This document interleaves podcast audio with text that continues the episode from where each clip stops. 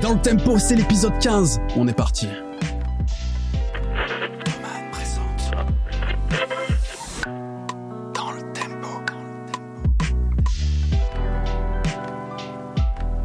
Vous êtes dans le tempo, bienvenue DLT, c'est le podcast des passionnés de toutes les musiques, vous le savez. Vrais gens, vraies discussions. Ils le savent, hein, Michel.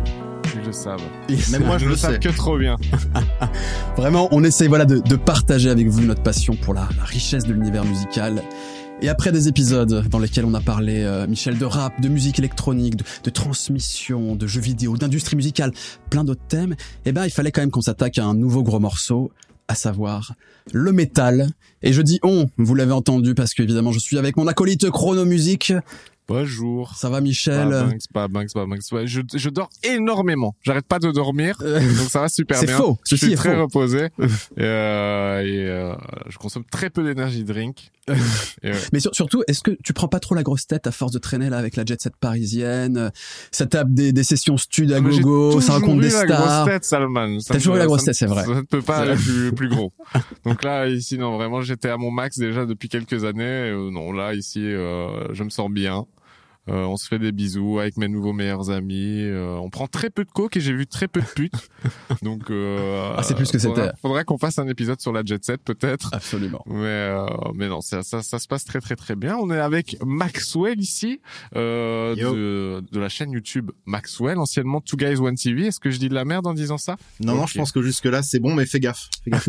Je vais faire très attention à ce que je vais dire. Donc tu crées du contenu autour du métal depuis une dizaine d'années. Ouais. T'es un peu une figure de proue dans le milieu. D'ailleurs, je te disais tout à l'heure euh, en off que euh, moi, il y a quatre ans, j'avais fait une vidéo qui parlait de métal et un tiers de mes commentaires c'était tu parles de métal, tu parles même pas de Two Guys One TV.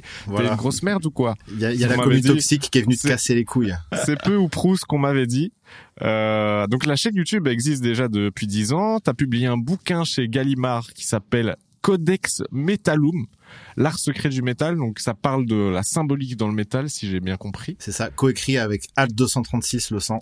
Le Juste grand, le boss. Juste le, le boss. grand Al 236. Ouais. Très très BG avec ça pour ceux qui l'ont déjà vu en vrai, vous le savez.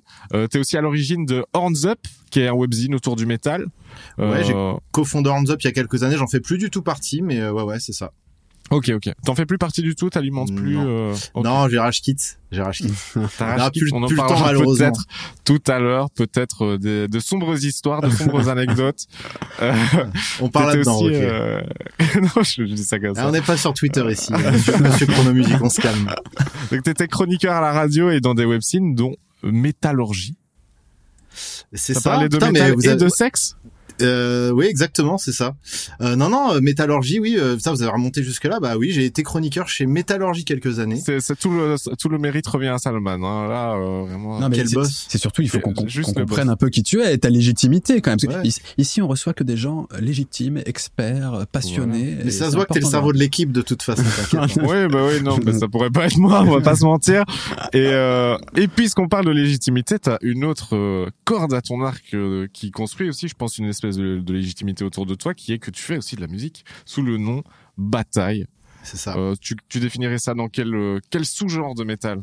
Alors là, c'est compliqué parce qu'on aborde direct le sujet des étiquettes. Moi, je dirais qu'au niveau des influences, t'as du métal atmosphérique, du black metal et du dungeon synth, qui est pas vraiment du métal, mais qui est une, on va dire, une, une branche euh, lointaine du, du métal. ouais, ouais. Donc voilà. Après, c'est pas trois mois de le dire ça, mais en termes d'influence pour ce projet-là, je dirais qu'on est qu'on est dans ces eaux-là. Un petit peu de, de heavy metal mélodique aussi, peut-être.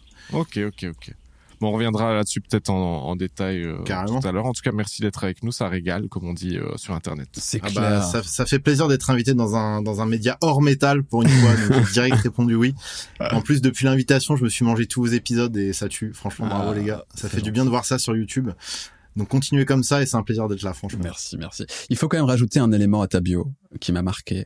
C'est que t'es, euh, tu kiffes la légende de Thor sur Mega Drive et globalement Mais les non. RPG de Mega Drive. Et t'as vraiment creusé et le là- lore Maxwell, c'est Et incroyable. là, oui. Ah là J'ai là. dit oui. Legend, Legend of, of Thor. Story of Thor. Story of Thor en anglais. Ouais, qui n'a rien à voir avec Thor, le dieu scandinave d'ailleurs. Absolument. C'est plus un, un, un, trip un peu oriental. euh, Ah bah totalement, ouais, c'est un JRPG, enfin c'est un action RPG qui se passe dans un décor un peu oriental. On va récupérer des élémentaux, tout ça, c'est hyper stylé. trop bien. Euh, D'ailleurs, ouais, on parlait de bataille. Je pense qu'en fait, la première influence de bataille, c'est la musique de jeux vidéo, des RPG des années 90. Euh, gros fan de Nobuo, Nobuo Ematsu aussi. Hein. À la base. Et voilà, il y a des liens à faire avec tout ça. Et, euh, et ouais, ouais, les, bah, c'est peut-être mon, mon, mon action RPG 16 bits préféré, là, les Ah. de Thor. Parfait, parfait. Bon, en tout cas, euh, plaisir de te recevoir pour discuter de métal et notamment parce que tu as la particularité d'être en dehors des guerres de chapelle. On y reviendra. Est-ce que c'est est-ce que c'est réellement une réalité? Est-ce que c'est plutôt du mythe? Mais on a l'impression que parfois c'est segmenté le métal. On en discutera ensemble. Et donc Ouais. toi, j'ai l'impression que tu essaies d'avoir une vision un peu plus globale de ce genre quand même. Euh, euh, voilà. Et je vous propose qu'on rentre directement dans le vif du sujet avec une première partie justement un peu dédiée à, à la nature entre guillemets du métal, à son identité. Et première question peut-être. Euh, on va pas demander une définition comme ça du métal, mais qu'est-ce qui caractérise quand même le métal? Quels éléments permettent on, on entend une musique et toi tu vas te dire oui effectivement je peux caractériser cette musique de métal parce qu'il y a des éléments. Et Ouais. est-ce que c'est euh, des sonorités, du, du visuel, un état d'esprit, voire un discours? Qu'est- Qu'est-ce qui pourrait permettre de qualifier les- le métal? Première vaste question. Ouais, euh, Bien sûr. Ouais, ouais, je pense. alors, moi, je dirais, tu vois, euh, je te répondrais comme ça. euh, ce serait le côté viscéral de la musique. C'est-à-dire qu'effectivement, dans le métal, tu peux avoir des, choses très très sombres, très violentes, comme des choses un peu plus douces, un peu plus mélodiques, un peu plus atmosphériques. Mais globalement, t'as toujours ce truc un petit peu viscéral, une espèce d'énergie, euh, bon, qui passe forcément par une guitare saturée, par un, souvent un chant hurlé. Peut-être un peu moins dans le heavy metal où ça va plus être un chant euh, mélodique, voire un, un chant euh, très très haut. Ouais. Mais globalement, euh, ouais, je dirais, je dirais ce côté viscéral. Je me rappelle qu'au lycée, euh, j'ai- j'essayais de faire adhérer un, un copain qui était très éclectique, mais euh, mais j'essayais, de- j'essayais de le faire adhérer au métal, mais il, il il y arrivait pas, tu vois, il écoutait de tout sauf du métal. Et en fait, il m'a sorti un, un truc qui, qui m'a fait rire et j'y pense encore aujourd'hui. Il fait non, mais techniquement le métal c'est cool, je pense qu'il y a plein de trucs, mais c'est trop. Il m'a juste dit ça. Il m'a fait c'est Ouais. trop. une, ah, tension, un Il y a truc une peu- espèce de tension, une espèce Ouais. d'énergie qui fait qu'il adhérait pas. Ce que je peux comprendre. Après, ce truc-là de, ah, tu l'auras pas forcément dans des trucs de métal, on va dire euh, progressif, tu vois. Euh, Il y a des, il y a des, il y a des choses dans le métal progressif qui sont très légères, très douces. Parlons d'Evin Townsend par exemple, qui est un des Mhm. plus grands artistes dans de cette niche de, de métal, euh, qui a fait un album qui s'appelle Ghost et qui en fait c'est juste des nappes atmosphériques avec des petits Mhm. synthés, des petites guitares acoustiques. T'as l'impression que le mec est en train de jouer dans la nature. Bah y a pas, y a pas trop ce côté viscéral. Bon après cet album, Même si quand il chante, il- il- c'est un mec qui s'est crié par exemple. Ouais, alors là, voilà, c'est un mec qui s'est crié, mais dans cet album, c'est une exception pour le coup. C'est un, c'est un album qui est beaucoup plus doux, beaucoup plus mélodique. Mais cet album, est-ce qu'on peut le mettre dans le métal? Pour le coup, je pense pas. Mais c'est un album qui fait partie de la discographie d'un artiste métal. Euh, mais voilà, je, je dirais, j'ai- je, pourrais peut-être résumer pour répondre rapidement, parce qu'on pourrait déblatérer sur ce sujet-là pendant des heures. Je dirais, c'est ce côté viscéral, ce côté un petit peu. euh, Il y a un côté où ça vient des tripes, quoi, tu vois. C'est pas une musique qu'on prend à la légère. D'ailleurs, c'est pour ça que le métal est, accom- est accompagné souvent dans le lifestyle. Euh, t'as le look métal, t'as un état d'esprit un petit peu métal, t'as des, c'est un truc de niche quoi. C'est-à-dire que même si le métal commence de plus en plus à arriver sur des scènes de festivals plus éclectiques, euh, ça reste quand même voilà. Si tu veux aller écouter du métal, faut aller dans des festivals spécialisés la plupart du temps. Mais t'as le droit d'écouter du métal et de pas faire ça en passant la langue ou pas Euh, le problème c'est que tu te fais complètement éclater la gueule si tu oses faire ça. Non, mais- Let's go En- en- en- non mais en, en plus je veux dire, le, le hands up ça a été repris par les par les rappeurs maintenant. C'est beaucoup Ah, plus c'est quasi enfin les rappeurs font autant le hands up que les fans de métal maintenant. De- Et après oui bah le, le hands up ça fait partie des codes euh, voilà qu'on peut trouver un petit peu rigolo. C'est vrai que bon c'est parfois c'est un petit peu cliché. James Dio qui aurait, qui serait à l'origine de, de... Alors Ronnie James si- Dio, il a popularisé le hands up, Ouais. mais la première à l'avoir fait sur scène et à l'avoir fait sur des pochettes d'albums, c'est Jinx, Jinx Dawson, en fait, qui est la chanteuse du groupe Coven. C'est un groupe de rock psyché sataniste des années 60-70, qui est beaucoup moins connu que Black Sabbath du coup, euh, ou que Dio, mais euh, voilà, qui a eu sa petite marque, sa petite empreinte dans, dans la musique extrême, on va dire, ne serait-ce que par l'imagerie qui était totalement sataniste sur le premier album. Ils ont changé après pour vendre plus d'albums, mais euh, il y avait déjà ce côté théâtral. les paroles, ça parlait que de Satan. L'album se clôturait par une messe sataniste. Euh, voilà. Et, et en fait, sur la pochette d'album, les musiciens font le font le horns up et elle sur scène euh, faisait le horns up. Voilà. Et pourtant, c'est un truc qui date de la fin des années 60, donc euh, quelques années avant Black Sabbath quand même. C'est dommage que j'aime bien la, la, la, légende autour de c'est Ronnie James Dio qui. ouais, mais après il, ouais il l'a popularisé quoi c'est sa grand-mère qui ça pour euh, éloigner les mauvaises exactement euh, maman italienne très superstitieuse etc ça, ouais. et qui fasse un truc qu'elle considérait comme diabolique etc faisait le signe et lui l'aurait repris comme ça bon Incroyable. ouais ce qui est marrant c'est qu'il a grandi dans un contexte très religieux hmm. et au final sur scène il invoquait le diable quoi tu vois Donc, euh... ah, mais alors justement parce que tu vois tu, tu dis que parmi les caractéristiques de ce genre il y a le une approche quand même assez sérieuse on se prend au sérieux et en même temps euh, tu as parlé de théâtralité par exemple enfin de, de c'est un truc qu'on retrouve beaucoup du Alice Cooper et compagnie, puis plein d'autres l'ont repris. Est-ce qu'ils se prennent tant au sérieux que ça? Je pense aussi à dans le heavy metal. Alors ça a été parodié par un groupe comme Steel Panther, mais il y, a toujours eu aussi ce, ce côté un peu euh, fun. On rigole quand même autour. Et on, je pense qu'on peut quand même qualifier ça de, du, ça reste du métal, le heavy quoi. Ouais. Euh, est-ce que c'est si clair que ça, que ça soit si, si viscéral, sérieux, sombre, etc. les deux. Ouais. Franchement, t'as les deux. T'as en fait t'as des groupes qui vont énormément se prendre au sérieux. Ça, tu vas plus le retrouver dans le black metal généralement. Mm. Un black metal assez orthodoxe, tu vois, qui va se baser un peu sur le, en fait, sur les sur les pionniers norvégiens qui étaient très satanistes, très, tu vois, euh, toujours aller dans la provocation et puis dans le très jusqu'au boutiste en fait dans dans cette approche de bah de, de, de tout ce qui est anticlérical, anti-religion, tout ça. Euh, donc tu as une part en fait de, de, de ces groupes-là qui se prend énormément au sérieux. Puis peut-être effectivement quand tu vas aller dans le heavy metal, le power metal et des styles un peu plus légers en termes de thématiques, euh, et bah peut-être que là ça se prendra moins au sérieux, qu'il y aura du second degré. Tu vois une fois qu'on a retiré le maquillage, bon bah en fait on fait la fête comme tout le monde on, et puis on on, on essaye de, de, se détendre un peu. Euh, je pense que la, la, question du satanisme et du, euh, et du on se prend sérieux dans, dans le métal, elle est, elle a, elle a, elle a un peu été balayée d'un revers. Euh, euh, ces dernières années en mode mais non en fait les, les métalleux tu vois c'est des gentils bisounours rigolos euh, qui se prennent pas qui se prennent pas la tête alors que bah pas tous en fait tu vois pas tous. Il y a, y a et notamment je, je, je, repense aux scènes scandinaves et, euh, et, et, au black metal euh, norvégien tout ça. Bah t'as as des mecs qui sont à fond dans ce délire qui vont développer toute une idéologie autour de ça. Il y a notamment des églises euh, bah c'est aller jusque là tu vois même jusqu'au même jusqu'à tuer euh, des gens tu vois c'est et il y a, y a des gens encore même si ça l'est de moins en moins t'as encore une euh, quelques puristes qui restent tu vois et qui perpétuent un, un peu ce, ce truc traditionnel très orthodoxe du de la première vague black metal et, euh, et c'est pour ça qu'il faut, le prendre au sérieux. Et puis, euh, t'as as, as, des choses un peu sales qui en découlent, quoi. Donc, euh, notamment, on en a parlé des meurtres, tout ça.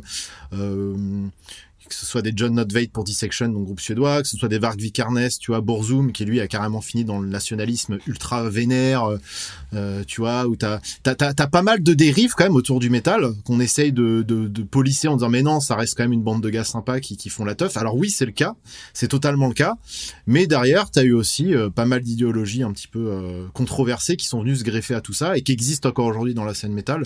Et je pense que juste dire que le métalleux est un, est un nounours rigolo, bah, tu vois, c'est un peu se voiler la face sur euh, ce que peut être le métal parfois, quoi. Mmh. Et, et, ce qui fait qu'aussi on, on évitera d'aborder certains sujets si on, si on en reste à cette figure du, du métalleux un peu concon et simplet, qui écoute sa musique et qui bug dans un micro, c'est cette face là aussi elle existe mais il y en a d'autres. C'est pluriel en fait tu vois le, métal il a il a plein de faces.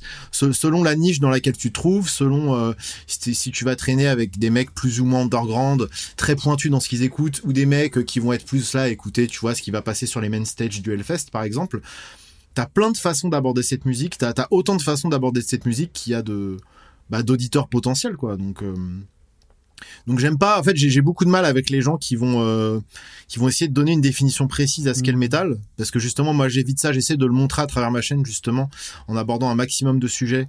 Qu'en fait, il y a plein de façons d'écouter de cette musique et il y a énormément de choses différentes dans le métal. Et tu vois, il y, a, y a encore 10, 15, 20 ans, on avait euh, M6 qui faisait des reportages pour dire attention, en fait, les, les métalleux, c'est des, des zombies satanistes, un, un peu nazis sur les bords. Et en fait, depuis l'arrivée du Hellfest et, la, et que le Hellfest a, a explosé en popularité, bah c'est devenu ce, le métalleux, c'est devenu le mec un peu concon qui se déguise et qui rentre dans un micro. c'est ni l'un ni l'autre. Je pense que c'est entre les deux. Les, les, extrêmes existent bien évidemment. Ouais, puis j'ai l'impression qu'il y a des vagues de, tu sais, genre euh, là t'as une une image globale euh, de telle ou telle scène, et puis euh, genre euh, on va essayer de dire oui, mais non, c'est vous vous avez ce cliché ça là, mais c'est pas que ça. Et puis ouais. une fois que ce, ces clichés là sont, on va dire un peu détruit pour ouais exactement. Mais ben, après euh, tu repars dans l'autre sens et ça ça fait toujours un peu comme ça. C'est genre euh, oui euh, le métal c'est trash mais c'est aussi des gros nounours. Et puis une fois que tout le monde dit que le métal c'est des gros nounours, c'est oui mais c'est pas que des gros nounours. Il y a aussi de la puterie. Et, et j'ai l'impression que ça fut fut fut. Il y a toujours. Mais après c'est pas propre au métal mais. Ce qui est étrange et, ce que je trouve dommage parce que le métal n'est pas encore passé par là alors que le rap récemment est passé par là, c'est qu'en fait quand, quand le sujet est abordé sur un plateau télé ou dans un média non spécialisé, en fait, on va toujours aborder les à côté. C'est-à-dire, on va toujours justement essayer de montrer une image euh, précise, qui est bonne ou mauvaise, euh, ou méchante ou diabolisée, enfin diabolisée ou, ou gentille. Pourquoi on parlerait pas juste de musique? Pourquoi on parlerait, on parlerait pas juste des artistes? Pourquoi on, montrerait, on montrerait pas justement c'est un, un, vivier artistique euh, complètement dingue le métal?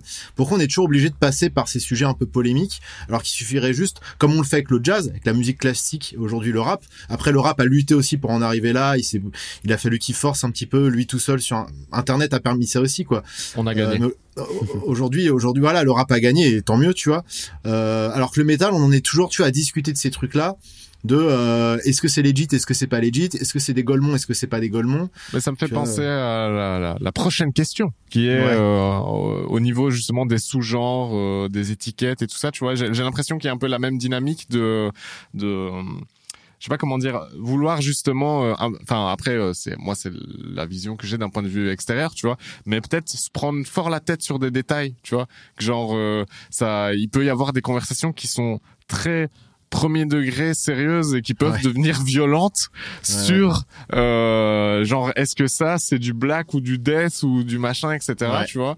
J'ai l'impression qu'il y a quelque chose de très passionné dans ce truc là et euh, pour enchaîner sur ce truc-là, est-ce que toi tu penses vraiment qu'il y a une Enfin, tu, trouves ça légitime que dans le métal il y ait autant de sous-genres par rapport aux, autres genres musicaux, on va dire? Ou enfin, tu vois ce que je veux dire? Est-ce qu'il y a vraiment une une vraie diversité, euh, une pluralité euh, beaucoup plus grande que dans les autres genres musicaux? Ou est-ce que, euh, comme moi, t'as un petit peu aussi parfois l'impression que ça peut être aussi un petit peu de la branlée tout quoi.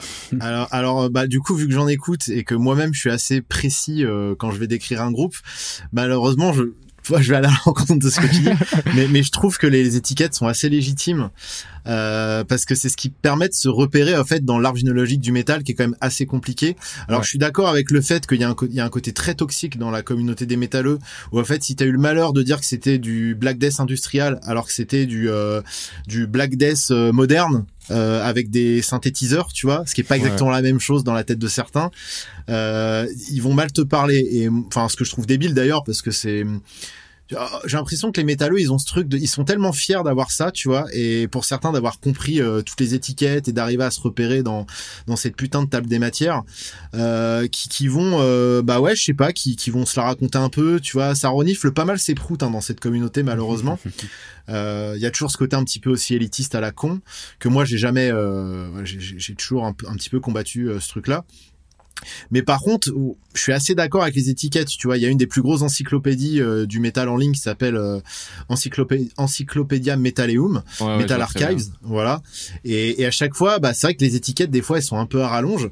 Et en même temps, bah, je pense que c'est important de, tu vois, pour se retrouver euh, euh dans bah dans la musique quoi. Je veux dire euh, peut-être qu'on les a pas autant dans le rap ou dans d'autres sous-genres. Quoique dans l'électro j'ai l'impression qu'on a aussi pas mal d'étiquettes. Ouais c'est vrai. Et, j'ai l'impression que dans l'électro c'est pas mal aussi ce truc de on avait reçu il y a, il y a dans un épisode il y a, quelques épisodes donc les, les gens de Technopole qui euh, c'est une association qui milite vraiment pour la reconnaissance de la musique électronique etc ouais. et bref c'est des grands passionnés et ils nous disaient qu'à leur connaissance euh, s'il y a un style effectivement qui est extrêmement divers, varié, avec des embranchements multiples, etc., c'est bien la musique électronique qui a qui qui qui a plein de façons, plein d'expressions électroniques différentes. C'est tellement vaste, même le qualificatif électronique d'ailleurs en, tant que tel déjà, il est extrêmement. Tu peux mettre tellement de choses dedans. Euh. Et, et, et c'est vrai que c'est un truc qu'on attribue souvent au métal, euh, mais on le retrouve dans d'autres genres, en particulier dans la musique électronique. La question après, c'est effectivement est-ce que dans l'approche subjective, presque personnelle que chacun a de la musique. Est-ce qu'il y a une forme de légitimité? Pour toi, c'est clairement le cas. Ça a du sens de mettre des étiquettes aussi. Euh. Mais tu vois, ça m'amène à un truc. De l'extérieur, j'aime cette musique, mais je suis pas un fanatique. je voilà, je suis pas investi plus que ça vraiment dans la culture métal. mais que c'est un genre qui est quand même très attaché à son histoire, euh, aux références, aux fondateurs, aux racines et aux embranchements justement. Tu avais parlé un moment de, comme, comme un arbre un peu généalogique et de des différents styles, comment ils découlent les uns des autres et comment les étiquettes naissent aussi de ça en fait, d'une forme de filiation d'une certaine manière.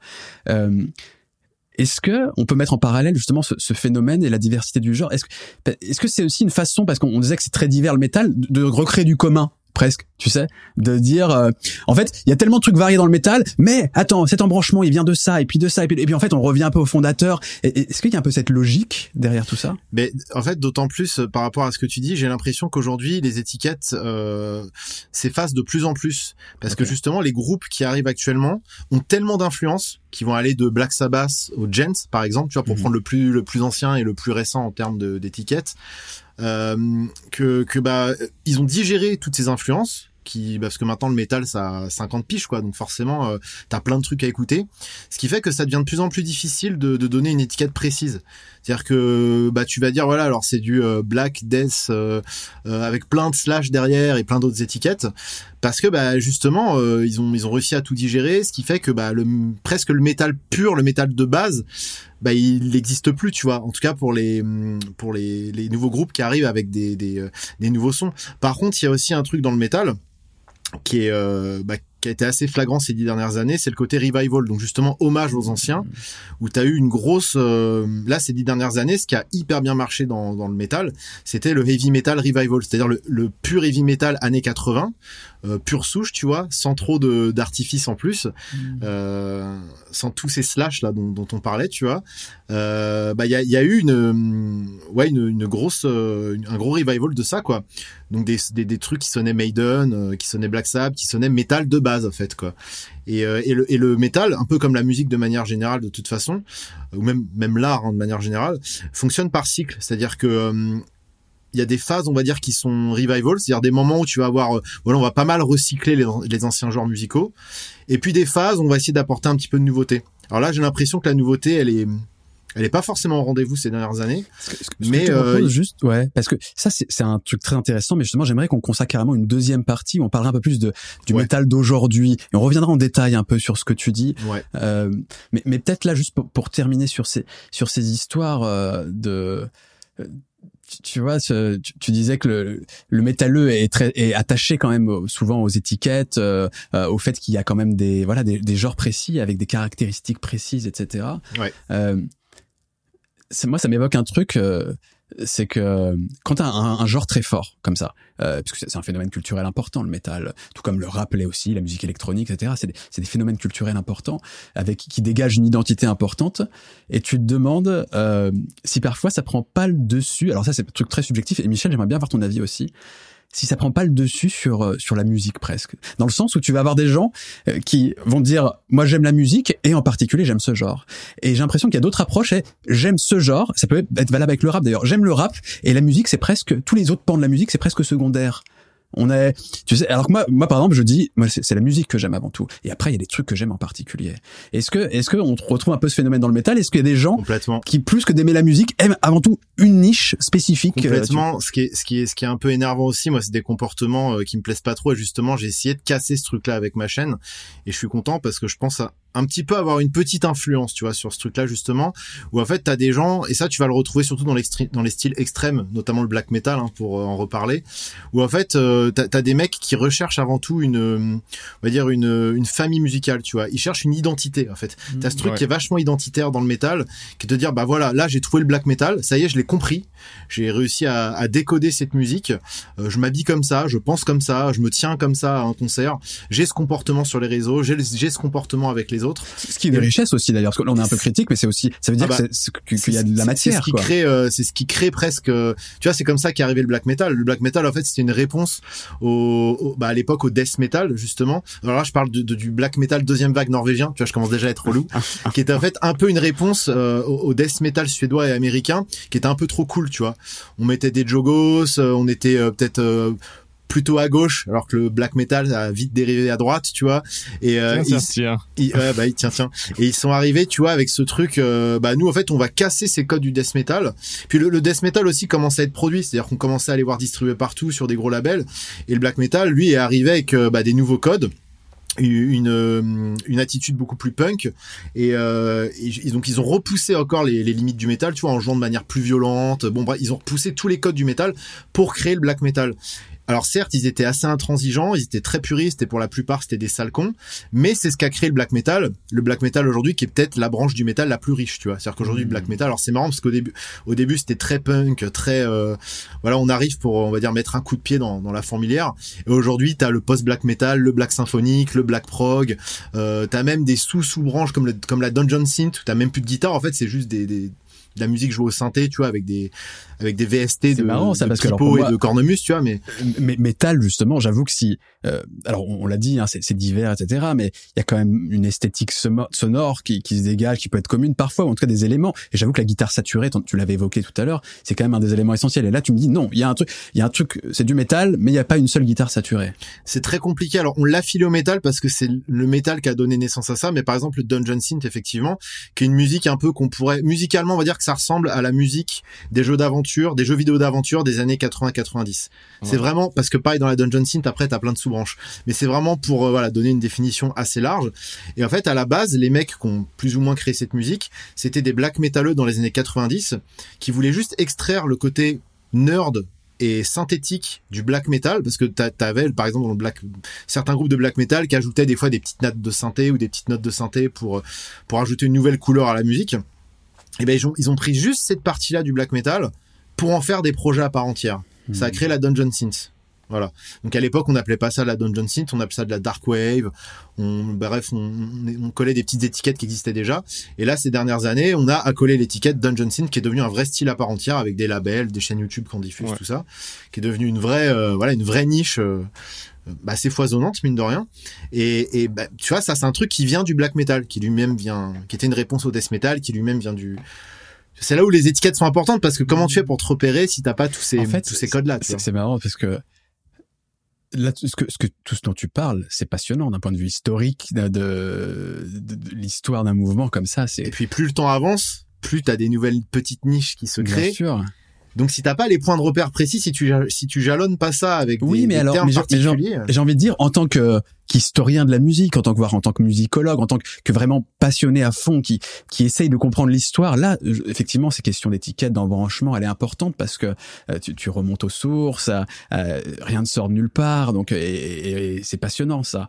Mais lorsque tu es auditeur, et tous les auditeurs de musique ont pas forcément ce lien quoi aux, étiquettes si important. Et j'ai l'impression que dans le métal, c'est quasi un, passage obligé. Non, bah c'est vrai. Après après le, le métal, le truc c'est que tu vois, moi j'ai quand j'étais petit petit, j'avais pas internet et j'ai eu internet vers mes 15-16 ans. Et le premier truc où je suis allé, c'était les forums et les webzines métal, tu vois. Hmm. Et euh, comme tout le monde, je suis, je suis arrivé un petit peu, euh, tu sais, le, rookie, quoi. Genre, euh, salut, moi j'écoute Slipknot, Marilyn Manson, In Flames, tu vois. Et puis j'avais du mal, pareil, moi, à classifier la musique que j'écoutais.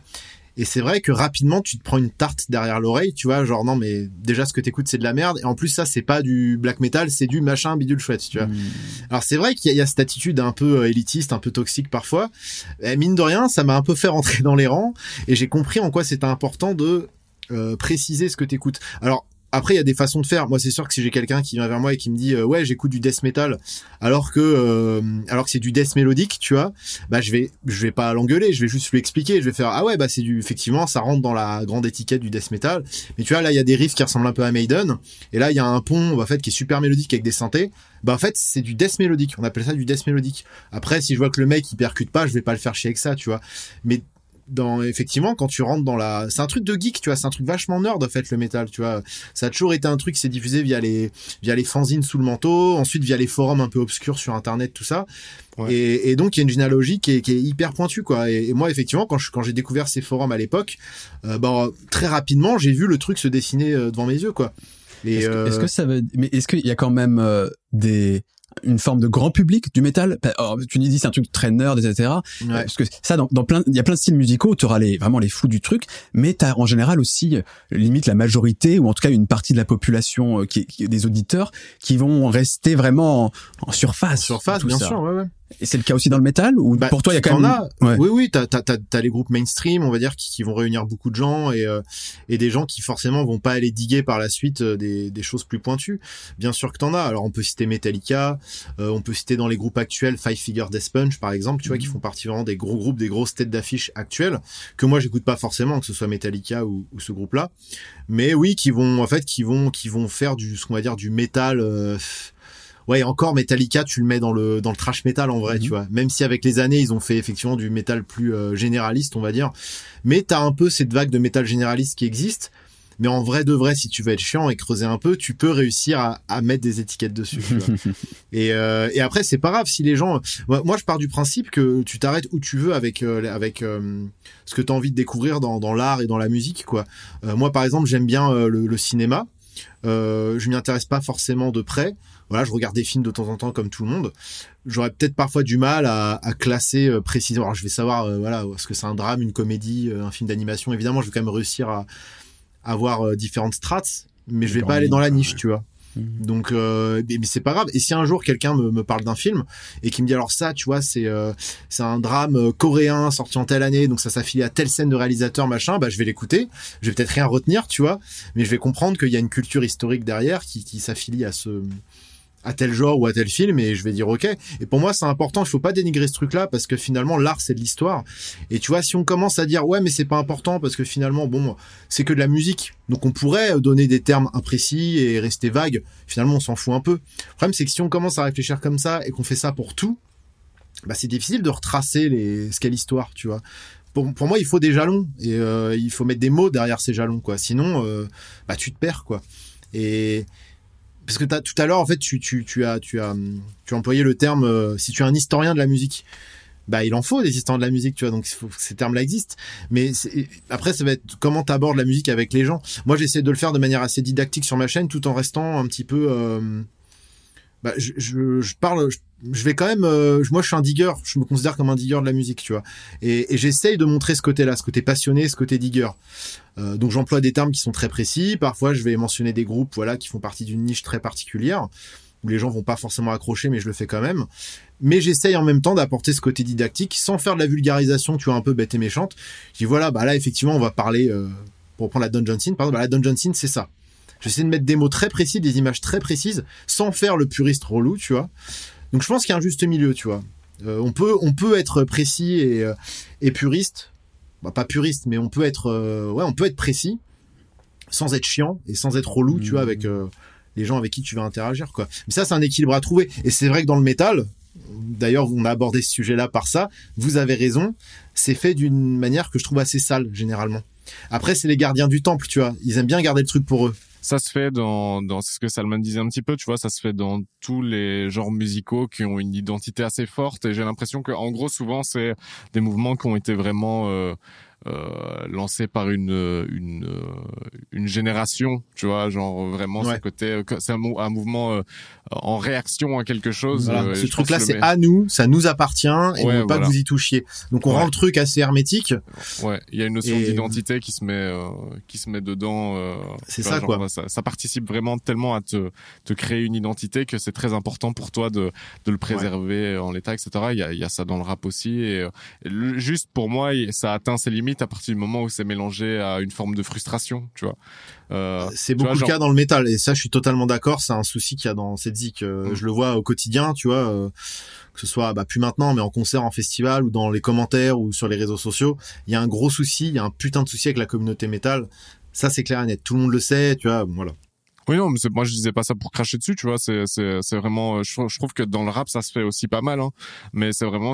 Moi, je parle vraiment à l'échelle individuelle. euh, euh, tu vois, quand, quand vraiment, je trouve que, tu- que t'as- quand t'as, c'est une passion vraiment pour quelque chose et que tu te, tu conçois un style musical comme quelque chose qui fait partie intégrante de ton identité. Évidemment que t'as pas envie euh, forcément Qu'on y touche. qu'on y touche ou que enfin tu vois d'avoir l'impression que ça change etc parce que si ça change ça te change toi tu vois donc enfin c'est peut-être un peu de la, de la branlette intellectuelle mais euh, c'est un peu ce que je me dis et euh, et, et du coup euh, j'ai l'impression que tant que la personne est à l'aise, tu vois, ça va, c'est cool. Mais dès que ça commence à être mélangé à un petit peu de frustration personnelle, ça commence vite à partir en couille et à devenir, euh, ouais, euh, potentiellement euh, violent. et l'élitisme en soi me pose pas tellement de problèmes tant que c'est assumé comme tel, tu vois, et que tu dis, ben voilà, moi je suis, je suis élitiste, moi j'aimerais bien que tout le monde sache si ou ça, machin, machin. Mais, mais que c'est une position qui n'engage que toi. Mais à partir du moment où tu commences à dire, oui, mais ce style musical, en fait, c'est ça aussi, c'est de savoir tel truc, tel truc, tel truc. Ben là, tu, tu commences à devenir un peu hermétique et euh, potentiellement un peu casse-couille à mes, à mes yeux. Mais tu, tu vois, en plus, c'est marrant parce que les, les mecs que tu décris là, qui, qui existent, hein, ils sont nombreux, et qui, qui se prennent justement pour les gardiens du temple et qui veulent, euh, tu vois, euh, faire les mecs, quoi. Les mecs, qui font les mannes, tu vois. Et ben, en, en, vrai, c'est pas. Généralement, tu discutes un peu avec eux, tu t'aperçois que c'est pas forcément les ceux qui ont le plus de connaissances dans le domaine. Tu vois, ça ah qui est bah marrant. Et effectivement, quand tu parles de frustration, c'est ça, c'est-à-dire que les mecs, ils ont trouvé leur petite famille dans laquelle euh, ils pouvaient s'autosucer les uns les autres, tu vois, leur petite identité, voilà. Donc finalement, ils ont creusé juste un tout petit peu plus que les autres que le métal moyen qui écoute euh, tu vois Metallica et et, euh, et euh, Bullet for My Valentine tu vois. Et ils sont contents d'avoir creusé un tout petit peu plus que les autres. Donc ils tu vois ils vont ils vont être assez fiers d'eux. Et finalement ils, vont ils vont ils vont ils vont se faire passer pour pour, pour l'élite alors que bah tu vois tu discutes cinq minutes avec eux puis tu dis ah non mais en fait voilà c'est juste que tu as découvert trois groupes de plus que les autres mais en vrai, euh, pourquoi tu pourquoi t'as choisi de prendre ce rôle-là? C'est parce que ça te donne une façon d'exister aussi sur Internet et dans une communauté, quoi. Ouais, voilà, c'est ça. Et souvent, ouais, ouais, mais ça, c'est bah, ça fait partie des, des cancers du métal. Et euh, je pense qu'on s'en dépatouillera pas. Hein, c'est. Euh... Qu'est-ce que tu penses, Michel, de Pardon, tu voulais terminer peut-être Non, non, j'avais rien à ajouter, mais c'est marrant que vous ayez fait ce constat et beaucoup de gens le font. Après, bon, vous êtes quand même dans la musique, mm. mais ce constat-là, euh, avec des potes, euh, même des gens de ma communauté, on l'a fait quoi. Et, euh, et, ce qui est marrant, c'est de voir que plein de gens en fait fans de Zik arrivent à faire ce constat-là alors qu'ils sont pas forcément le nez dans le métal. Ce qui fait qu'encore une fois, on passe encore plus pour des bolos, c'est, tant pis pour nous, tu vois. Mais, non, mais et, en même temps, tant mieux, tu vois, parce que moi justement, j'essaie de casser ce truc-là, j'essaie de se casser, de casser ce truc un peu, un peu trop identitaire, en mettant de, de l'éclectisme dans ce que je fais, en essayant d'aller m'intéresser à d'autres choses. Je le monte sur la chaîne, je le monte dans mes streams aussi de plus en plus. Euh, je m'ouvre à, à plein de choses et, et, je trouve ça important de le faire tu vois c'est s'il y en a qui veulent jouer au gardien du temple et se la raconter bah qu'ils le fassent, tu vois, tant mieux pour eux. Et peut-être que justement, ça créera peut-être d'autres choses par la suite. Mais moi, je me retrouve pas là-dedans, quoi. Mais ce que j'apprécie, c'est que euh, ça peut très vite devenir une dérive.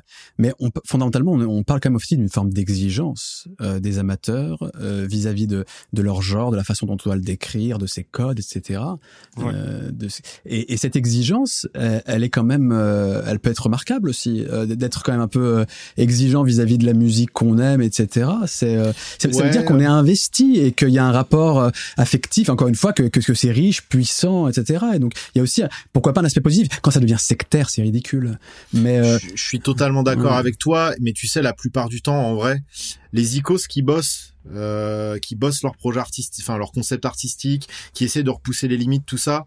La plupart du temps, c'est pas eux hein, que tu vas voir sur les forums ou les réseaux sociaux à, à faire des combats de tub. Hein en, vrai, la plupart du temps, pour traîner dans le milieu depuis suffisamment longtemps et observer un peu ce qui se passe. Alors oui, des fois, ça va être les mêmes personnes. Parfois, c'est les mêmes personnes.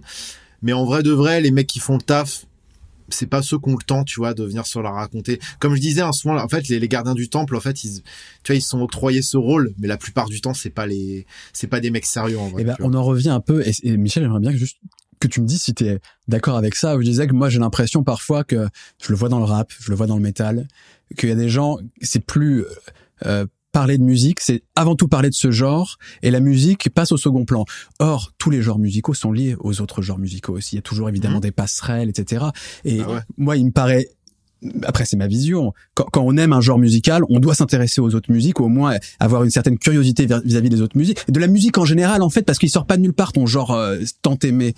Est-ce que vous êtes d'accord, ou est-ce que j'exagère? C'est pas, et notamment Michel, est-ce que c'est c'est pas si, tu vois, non, si moi je peux pas te laisser dire ça, euh, Salman. je refuse de te laisser dire ça. Non, euh, moi, enfin déjà la notion de devoir, t'as dit euh, pour moi quand t'aimes un style, tu dois machin et tout. Pour moi, tu non, dois rien du tout. Non, mais j'exagère, bien sûr. Oui, oui, oui. Mais mais du coup, pour moi, genre déjà de base c'est genre non tu, tu kiffes quoi balader euh, tu vas pas te demander euh, d'où vient le blues et euh, tu vois genre euh, c'est bon tu vois genre euh, Et je trouve pas dommage que quand on se, par exemple, euh, dans, dans l'exemple, avec l'exemple du rap, quand on se bute au rap, euh, le rap en plus qui est une musique qui a tellement exploité le sample, etc., de de rester un peu avec, tu vois, des œillères comme ça, c'est c'est pas un peu se priver de la compréhension même de ce mouvement, tu vois Oui, mais Euh, tu parles en tant que passionné là aussi. hein. Bah, déjà, puis je pense que tu peux être euh, passionné euh, de plein de manières différentes. Moi, par exemple, genre euh, l'histoire de la musique, ça m'a jamais vraiment fasciné. Par contre, la fabrication de la musique, c'est un truc qui me Mmh, passionne. Donc, vrai. je suis passionné par la musique, mais pas forcément par le, le même plan, quoi, tu vois. Mmh. Euh, et puis, euh, je sais pas, je trouve qu'il y a une une euh, c'est un, c'est un truc qui est un peu global, tu vois, ce truc de euh, ne pas apprendre du passé, tu vois. Genre, c'est vraiment euh, un truc qu'on retrouve dans tous les toutes les sphères de, de la sociétaire de consommation dans laquelle nous vivons. Euh, je sais pas trop où je vais avec ça, mais tu vois ce que je veux dire, c'est genre, c'est c'est on vit dans une société, on pas peut dire. on ça. vit, dans une sociétaire, on vit dans une ouais. On vit dans une sauce. Dans une- dans, dans une grosse sauce.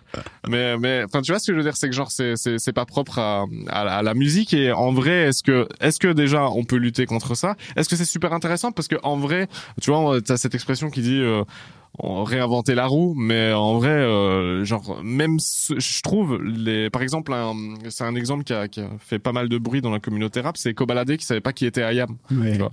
et euh, c'est qui, Ayam? ouais ouais c'est ça mais genre euh, ouais C'est pas grave en plus. C'est ça, c'est pas grave. Est-ce que vraiment, est-ce est-ce que vraiment il fait, il refait du IAM Non, euh, bah, il y a un Benjamin Epps qui est en train de péter, qui fait du boom bap un peu à l'ancienne, etc.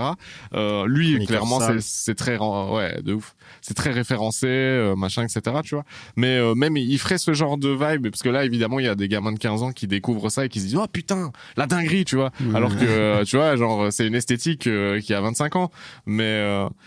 Mais euh, est-ce que c'est grave, tu vois, que les gamins qui kiffent ça là maintenant se rendent pas compte d'où ça vient? Je comprends ce que tu dis. En fait, c'est pas tant. Moi, c'est-à-dire que moi, je suis pas dans. J'ai pas envie que tout le monde soit euh, des experts d'un genre, de machin, ou même de la musique de manière générale. Moi, moi, je- c'est vrai que globalement, je valorise la curiosité, par contre. Ouais. Ça, ça, ça veut pas dire euh, demander à ce que les gens diguent absolument tout, etc.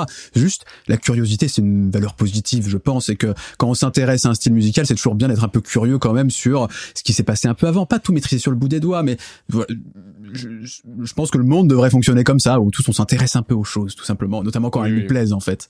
Oui, non, Et- mais ça, c'est un truc que je valorise aussi, tu vois. mais C'est juste, après, euh, mais- tu peux être curieux sur différents Mais trucs. là, t'as raison. C'est vrai que ça peut prendre plusieurs formes et on peut mettre le curseur sur des trucs différents. A- ça peut être autre chose que l'histoire de la musique. T'as raison, comment on l'a fait, par exemple, etc.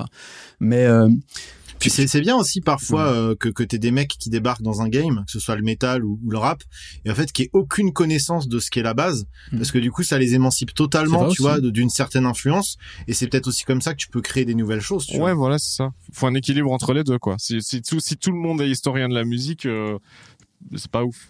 Et si puis en plus, c'est un pri- euh, en se fait, en, souvient- en plus, c'est quand même un, un privilège aussi, tu vois, de de pouvoir, euh, bah, de pouvoir diguer la musique et, et de pouvoir l'étudier en soi, tu vois. C'est-à-dire qu'il faut avoir le temps, faut avoir le cerveau quand même euh, suffisamment fait pour. C'est-à-dire qu'il faut avoir déjà vécu dans un milieu peut-être euh, pas trop, euh, pas trop galérien, pas trop, tu vois. C'est c'est tout un derrière, il y a tout un, un cheminement euh, qui qui est, qui est lié à un contexte euh, social, mais tu sais, culturel. c'est pour ça que moi, euh, Attention, tu fais affaire à un sociologue. hein. Non, mais un truc que j'aime- un truc que j'aimerais faire un jour dans ma vie, c'est euh, c'est de l'action sociale, euh, culturelle, autour Bien justement sûr. de l'éducation musicale et aussi Ah autour ouais. de l'histoire de la musique, etc. Parce que je suis sûr que ça participe aussi à modeler la vision du monde que l'on a, euh, le, le, le, le- rapport qu'on a aux arts, etc.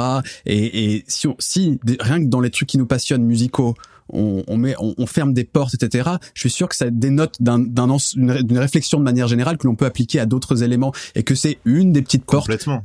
humble, avec euh, humble, là, qui, qui va pas révolutionner les choses, mais qui peut permettre petit à petit de travailler d'autres éléments. Et, et, et juste pour terminer sur mon histoire, euh, en fait, c'est juste, c'est pas tant demander à chacun d'être expert, s'intéresser à tout, etc., mais remettre juste parfois la musique au centre des choses, rappeler que c'est de la musique et que dans la musique il y a d'autres éléments aussi quand même. Et, par exemple, j'aime bien le fait qu'en anglais, quand on, quand on parle d'un genre, on rajoute musique, on parle de rap music, folk music, de, de- et juste rappeler que c'est de la musique. Et parfois, j'ai l'impression que quand on parle métal, rap, on oublie presque que c'est de la musique et que, que les gens qui adorent ça, c'est avant tout des passionnés de musique et que en, en, en juste en bougeant un poil le curseur comme ça sur la musique, ça peut ouvrir vers d'autres choses intéressantes. Justement, moi, je suis pas sûr d'être d'accord avec ça. C'est vrai, Je suis pas, ouais. je suis pas sûr d'être d'accord qu'un passionné de rap, il soit passionné de musique, tu vois. Pour moi, genre, tu peux apprécier. Ah, ça, je enfin, comprends je, pas, je dis le rap parce que, mais parce que pour moi, c'est genre, t'as, t'as une culture, t'as, euh, ouais, Bien je sais sûr, pas. mais ça fait partie de la musique.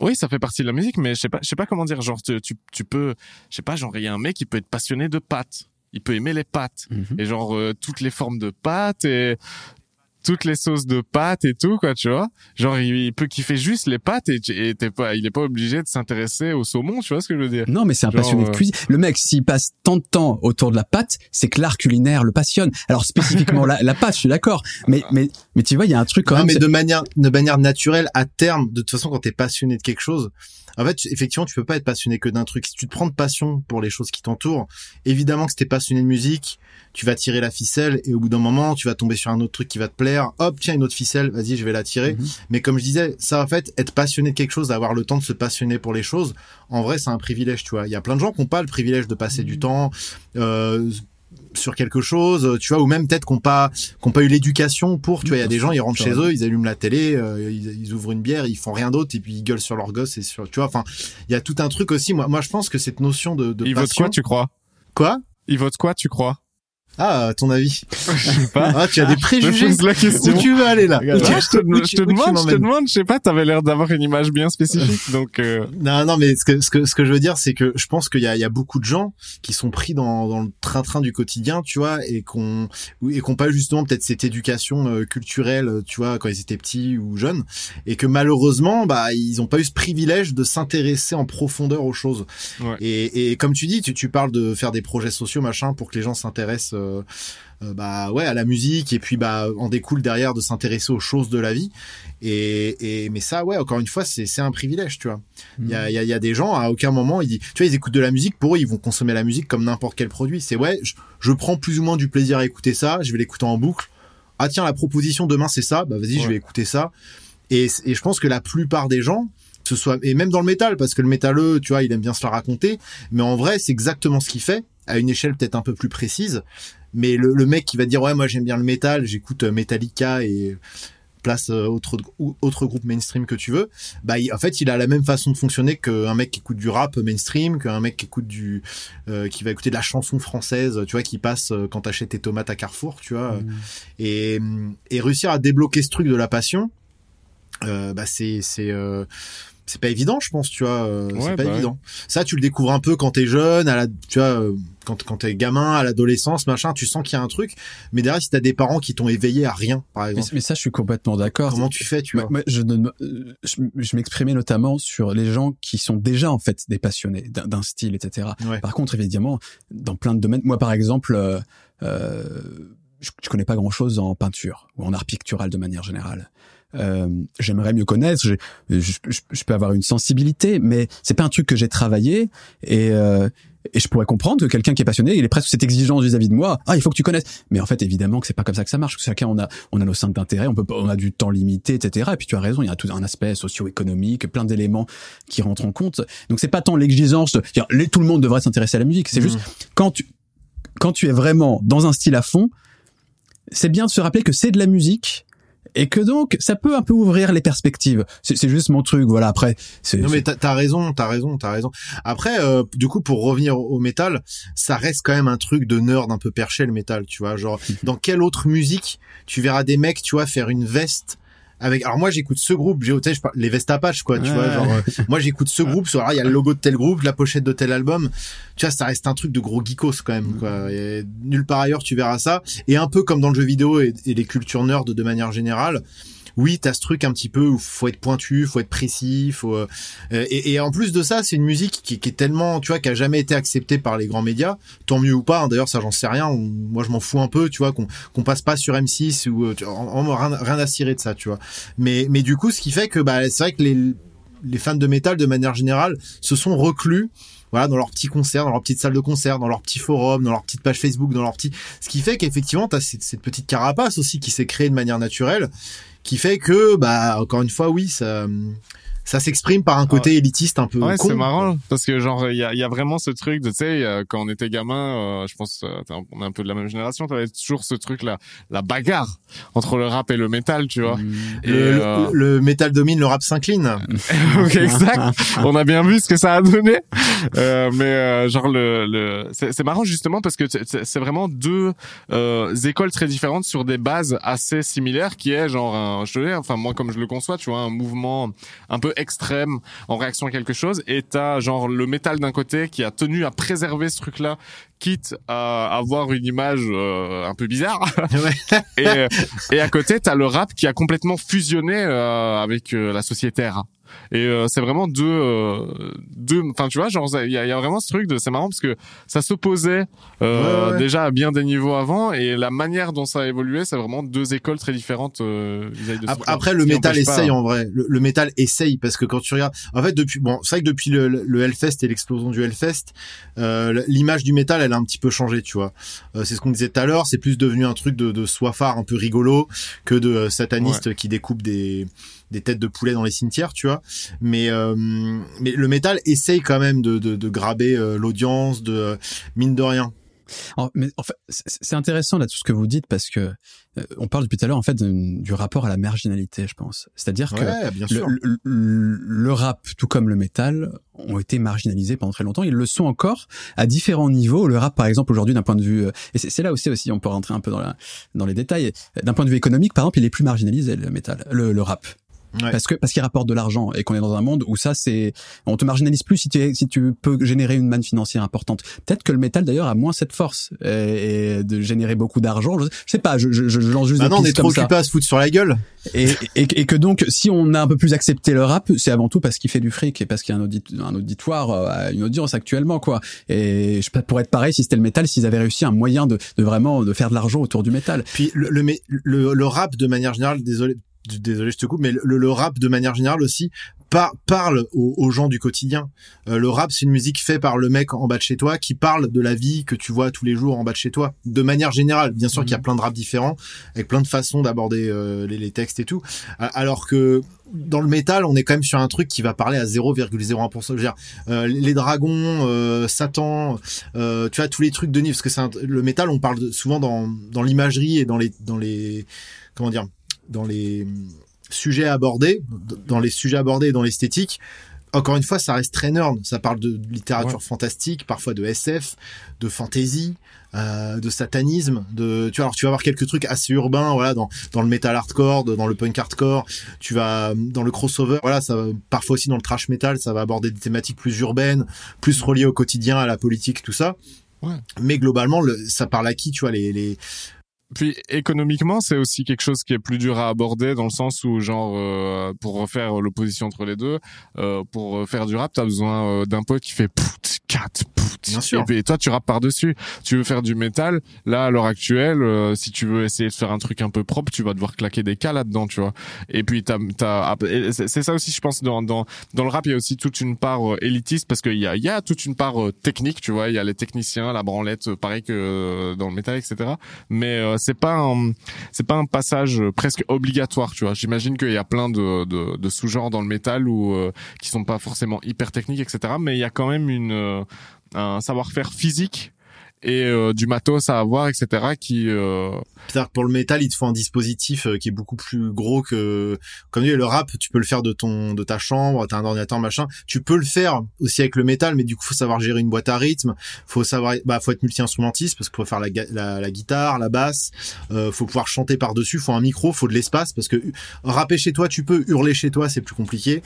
Euh, il faut voilà et puis il faut pouvoir s'entraîner aussi donc jouer des instruments pareil c'est compliqué tu peux le faire dans ta chambre mais c'est compliqué quoi tu vois ou alors il faut de la place faut avoir une cave faut avoir un jardin faut avoir enfin je sais pas faut c'est une musique qui demande d'avoir de l'espace et, euh, et aussi bah euh, alors ça encore si, si tu fais le projet d'un one man band quoi qu'il arrive euh, voilà mais euh, et en plus de ça bah faut beaucoup de copains qui savent jouer de la musique donc faut Oui. du temps faut un lieu de répétition faut donc effectivement ça des copains.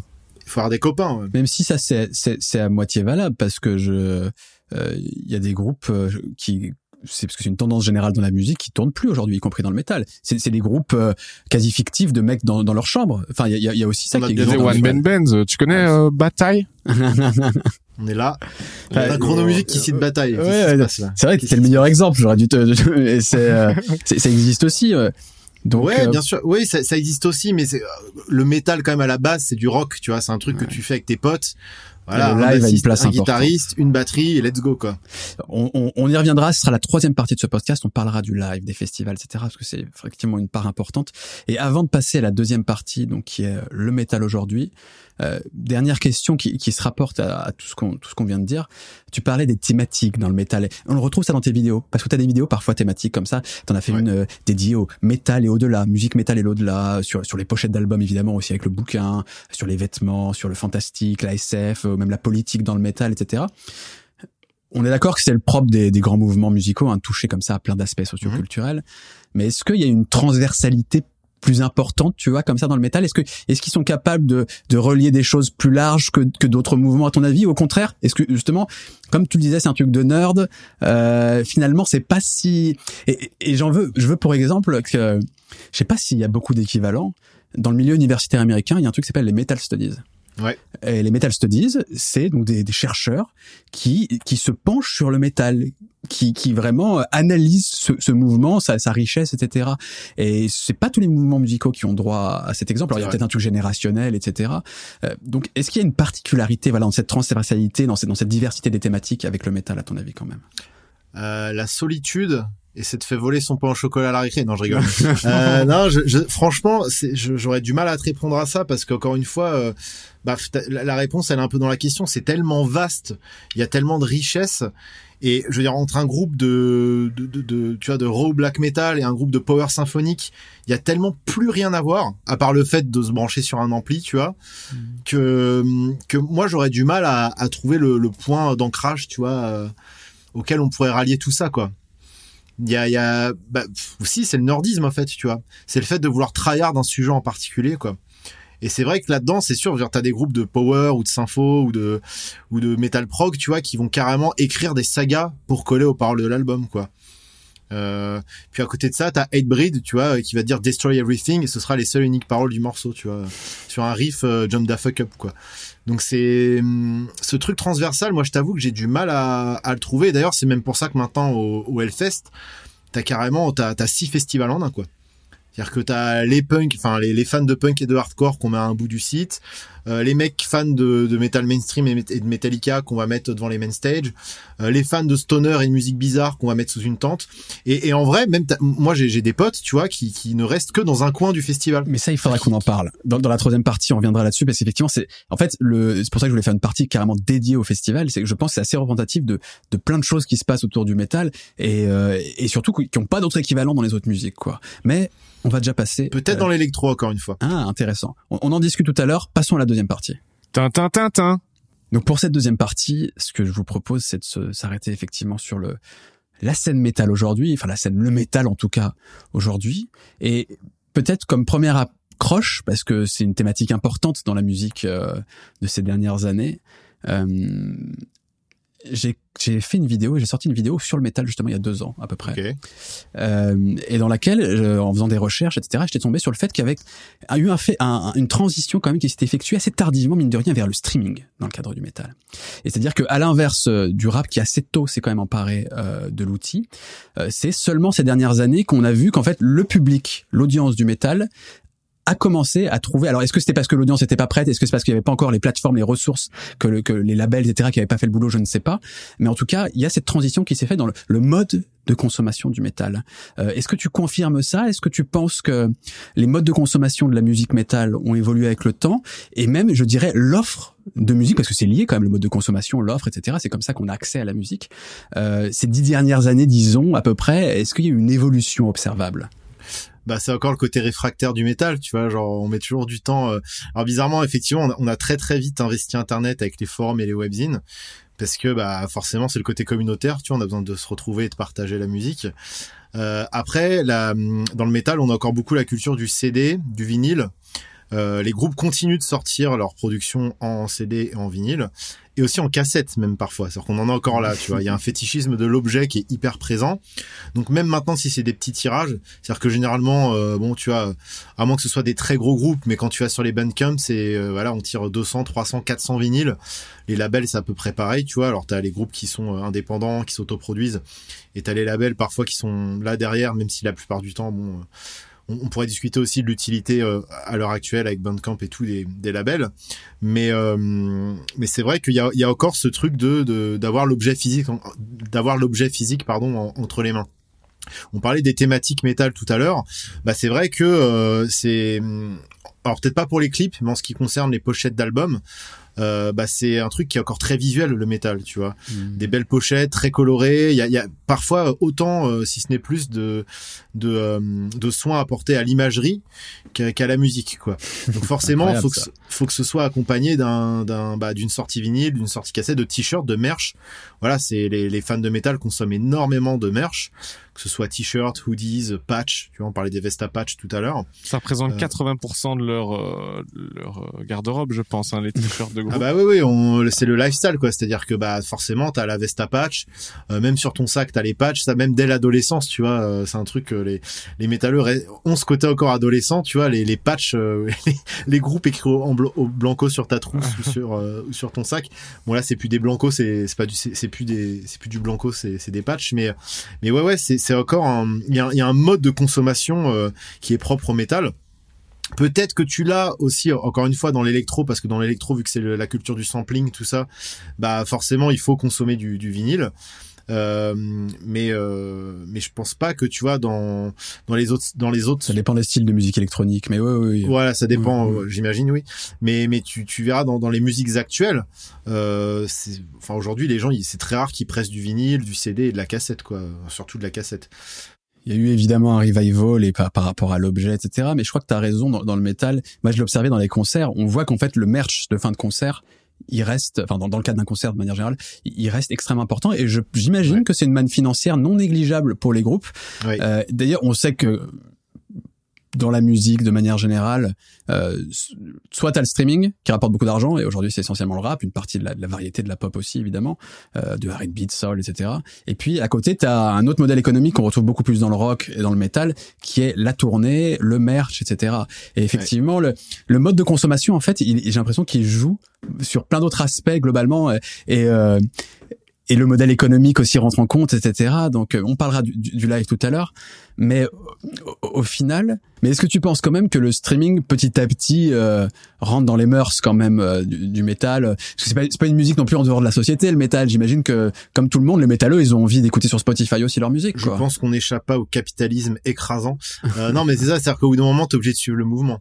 T'as pas le choix. Les kids aujourd'hui, ils écoutent la musique sur leur téléphone euh, ou sur leur laptop ou voilà. Et du coup, euh, bah oui, t'es un peu obligé de te de te plier aux exigences du public et aux exigences du capitalisme, bien évidemment. Mmh, mmh. Donc même si t'as encore la tradition du vinyle, du CD, de la cassette et du t-shirt, etc., qui marche encore même chez les jeunes aujourd'hui, hein, euh, parce qu'il y a tout le lifestyle qui va derrière. Euh, de plus en plus, effectivement, les groupes euh, passent par, par le streaming. Ça, t'as pas le choix. Après, en termes de chiffres, je sais pas du tout ce que ça représente, parce que pareil, dans le métal, il y a très, il y a, il y a eu très rapidement la culture du full album sur YouTube. Mhm. Très rapidement, moi, n'importe quel groupe, que ce soit euh, des vieux groupes des années 80 qui existent plus ou des groupes actuels, tu t'appelles le nom du groupe et full album sur YouTube, tu l'avais. La plupart du temps, quand tu, dis full album, c'est à dire qu'on lance la vidéo, en fait, il y a toutes les tracks de l'album qui s'enchaînent. C'est ça, c'est ça. Mm. Donc euh, disponible gratuitement, donc euh, uploadé de manière illégale ou, légale, ça, ça dépend des, des, cas. Bien que maintenant YouTube a tendance à resserrer et effectivement, bah, la plupart du temps maintenant les full albums c'est des deals directement avec les maisons de disques et les, alors qu'avant c'était un peu plus à l'arrache quand même. Mais euh, bon bah finalement les, les labels se sont pliés à tu as uploadé les, les full albums de leurs artistes euh, sur YouTube. Et puis bah à terme oui Spotify et Deezer et, et compagnie, iTunes parce que t'as pas le choix. Mais bizarrement, c'est vrai que dans, dans les conversations avec les, les musiciens, c'est pas un truc qui revient. Genre là, on va sortir on va sortir l'album, on va le faire presser. Bon là, on l'a uploadé sur sur YouTube, on a eu des retours tout ça. Mais c'est vrai qu'il n'y a pas encore ce truc de ah t'as streamé tant. Hmm. Tu vois, comparé au rap, par exemple, c'est vrai qu'on aime bien ressortir les chiffres et, et tu vois, aujourd'hui, c'est ce qui fait un peu office de, bah, de disque d'or, disque de platine et n'importe quelle autre récompense. Il y a pas encore trop ce truc-là dans le métal, tu vois. On en est encore à, bah là, on en a pressé 500, c'est sold out, tu vois. Alors, tu vois, c'est étonnant parce que derrière cette question, c'était pas anodin le, le, mode de consommation, c'est que, euh, alors, on peut être critique évidemment envers le streaming, etc. J'ai fait plein de vidéos sur le sujet où parfois je suis critique, mais par contre, il y a un truc qui est indéniable, c'est que tu peux, t'avais évoqué Bandcamp, c'est que ça offre la possibilité à beaucoup plus de gens de partager leur musique. Parce que tu parlais de pressage, etc. C'est un certain coût, notamment du vinyle, euh, c'est pas évident à sortir. Euh, est-ce que toi, selon toi, ce que ce que tu observes, est-ce que justement avec le numérique qui est quand même de plus en plus présent, même si un peu, tu nous dis que le genre est un peu réfractaire à l'origine, mais que petit à petit quand même les mœurs changent, comme la société, euh, voilà, tout simplement, ils sont pas complètement détachés de tout ça. Ouais. Est-ce que ça a justement ouvert le spectre de l'offre? Est-ce que ça, ça l'offre s'est euh, a augmenté? Et maintenant, comme c'est facile euh, de s'enregistrer en home studio, euh, même pour du métal, comme c'est facile d'uploader en moins de deux sur les plateformes, etc. Est-ce qu'il y a plus de propositions? J'ai l'impression qu'il y a beaucoup beaucoup plus de groupes qu'avant. Okay. C'est-à-dire que à, à l'époque, tu vois, le, le métal, bon, il y, y a, toujours eu euh, plein de petits groupes underground qui nous sont qui sont passés sous les radars forcément.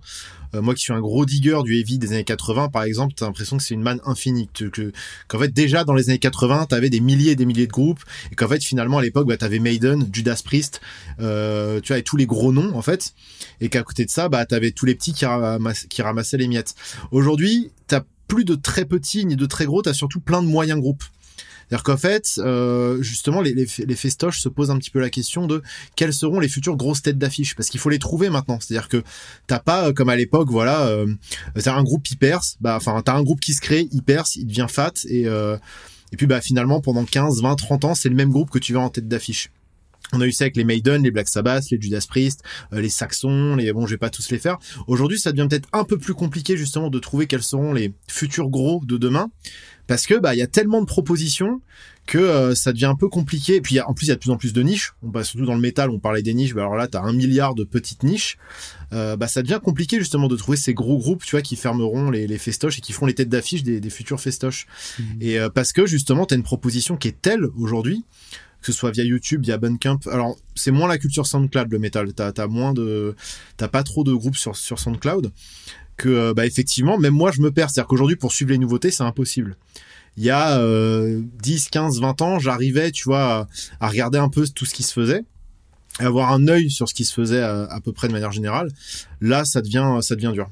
Mmh. Ça devient dur parce que bah euh, t'as tellement de niches, il y a tellement de propositions dans chaque niche parce qu'effectivement bah c'est devenu facile d'enregistrer avec le home studio et de diffuser son de diffuser sa musique euh, via les les plateformes et les réseaux sociaux que bah voilà c'est devenu euh, mais je pense que ça c'est pas forcément euh, un truc que tu retrouves que dans le métal en fait hein. ce truc là tu l'as à peu près dans tous les sous-genres musicaux c'est la démocratisation du home studio et euh, bah, le fait que n'importe qui euh, peut diffuser sa musique sans label quoi. Mmh, bien sûr. Non, c'était pour justement rappeler que euh, j'imaginais que ça se passait comme ça. Hein, je voulais quand même te demander. Ouais, ouais. Et c'est pour rappeler bah, que c'est une musique comme les autres en fait aussi et qui qui derrière il y a les mêmes un peu euh, les mêmes mécanismes à l'œuvre bien entendu. Ouais ouais complètement. C'est euh, c'est devenu euh, bah, c'est aussi le c'est c'est la magie d'internet. C'est-à-dire que t'as ce truc où tu peux aller écouter un groupe de gore grind euh, qui vient d'Asie du Sud-Est et euh, et tu dis ouais putain c'est quoi ce truc là c'est trop bien. Et et en même temps bah ouais tu passais à côté de de la perle tu vois parce que bah parce que c'est c'est noyé dans dans un flux aussi quoi. C'est noyé dans un coup, flux. tu, tu, saurais quand même dégager là en 2021 quelques têtes d'affiche Vraiment, ouais, ou, quand même. Ou des étoiles montantes. Quand même. Bah, en fait, le truc, c'est que les étoiles montantes, enfin, euh, les futures grosses têtes d'affiche, c'est plus des groupes qui ont percé dans ces 10, 15 dernières, dernières années. Donc, tu vas avoir un Gojira, forcément. Ouais. Tu vas avoir Ghost. Euh, tu vas avoir peut-être un groupe, un, un groupe ricain comme Avenged Sevenfold. Mmh. Ouais, ouais. T'en as quelques-uns qui, qui, qui, vraiment se démarquent où tu dis ouais effectivement eux ce sera les futurs pontes euh, bah qui le sont déjà même plus ou moins parce qu'aujourd'hui bah, c'est ça que j'ai envie de dire. On pourrait même citer je sais pas euh, est-ce que c'est ces 10 15 dernières années? Mais je pense à peu près même même peut-être plus récent. Des périphéries des Bring Me the Horizon des trucs comme Alors, ça. Bring Me the Horizon complètement. Ça fait partie des gros. Euh, après tu vois périphérie ça reste quand même de la niche hein. euh, périphérie ah ouais, moi je, je les vois pas un peu plus euh... ah je les vois pas clôturer un Hellfest par exemple tu vois. Ah. je les vois plus jouer à 16-17 heures sur une main stage mais mais de là clôturer un festoche non non, non, non. Et, et, ça, c'est des groupes, euh, si je dis pas de bêtises, c'est ils sont ils sont pas apparus ces deux dernières années. Donc en fait, t'as personne qui pète très vite. J'ai bah, là actuellement, je, je t'ai dit moi dans, dans, on va dire dans ces 5 10 dernières années, ouais. j'ai vache, on a plein de groupes qui sont de taille moyenne mais on n'a pas les gros blockbusters, tu vois, comme on, comme on avait à l'époque, quoi. Ouais. Et là, les futurs blockbusters, bah, comme on disait, c'est des blockbusters qu'on percé il y a 10-15 ans, quoi. Donc, euh, j'ai vraiment du mal à, à anticiper ce truc-là. Peut-être qu'il y en a qui vont émerger, peut-être que, tu vois, euh, Je sais pas dans quelle mesure, par exemple, toi, tu vas considérer que Polyphia, c'est du métal ou... euh, ou ouais, pas metal prog, quoi. Ouais. Metal prog, ouais, metal prog, mais pareil, Polyphia, pour moi, c'est pas assez euh, niche, en vrai. gros. Et, et si tu veux, c'est une musique qui parlera pas assez aux gens, c'est pas assez fédérateur pour, euh, pour mettre ça en tête d'affiche. Ouais, nous, vois. ça nous a matrixé que, que, que tu sois guitariste, que tu sois pro 2, beatmaker, etc. C'est un truc qui est, qui est marquant. Et Bien mais sûr, c'est vrai que peut-être que pour le grand public, je sais pas, euh, je me rends pas compte. Non, non, pour le grand, bah non, non, encore une fois, euh, faut dire que le, groupe blockbuster, faut que ce soit un truc fédérateur qui parle à tout le monde, tu vois.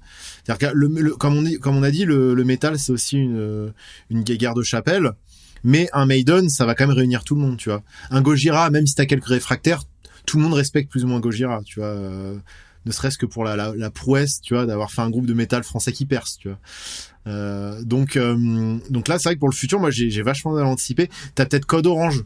Tu vois, il y, a- il y a des groupes de la scène punk hardcore qui, qui, qui font du métal, qui commencent à, bah, tu vois, Code Orange, ouais, euh, un truc comme Turnstile, mais encore Turn, Turnstile, c'est peut-être un peu trop niche, tu vois, mais ils font partie des pontes de la scène punk hardcore qui ont un peu dérivé vers autre chose avec le temps, tu vois, qui sont de la culture MTV, tu vois. Eux, c'est vraiment les enfants de la culture MTV, euh, qui écoutaient autant du hard, enfin, tu vois, bah, moi, qui était vraiment de, la période fusion, on va dire, tu vois, donc euh, rap metal, metal, metal hardcore, euh, hip hop, euh, qui, qui, voilà, qui commence là à grossir, mais après, euh, Et sans forcément pas les futurs mastodontes, mais des groupes qui, euh, pour les amateurs de métal, euh, ont émergé, et disons, ces cinq dernières années, ont restreint un petit peu plus pour avoir des trucs, des trucs vraiment un peu plus frais, peut-être.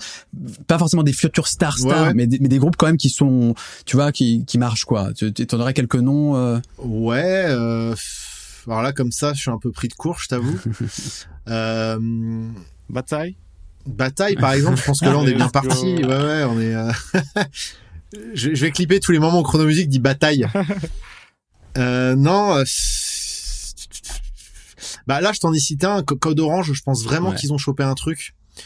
Parce que là, en plus, t'as as quelque chose qui commence à se dessiner. Maintenant que le revival années 70-80 il est passé, là, on a le revival 90 qui arrive et même le revival 2000.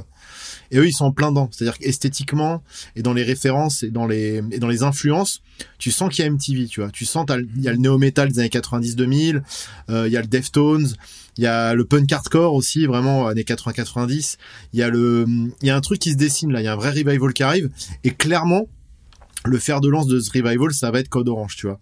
Après, est-ce que Code Orange, c'est pas un, un peu trop niche pour vraiment, tu vois, satisfaire tout le monde et, et, et faire de la tête d'affiche, je sais pas.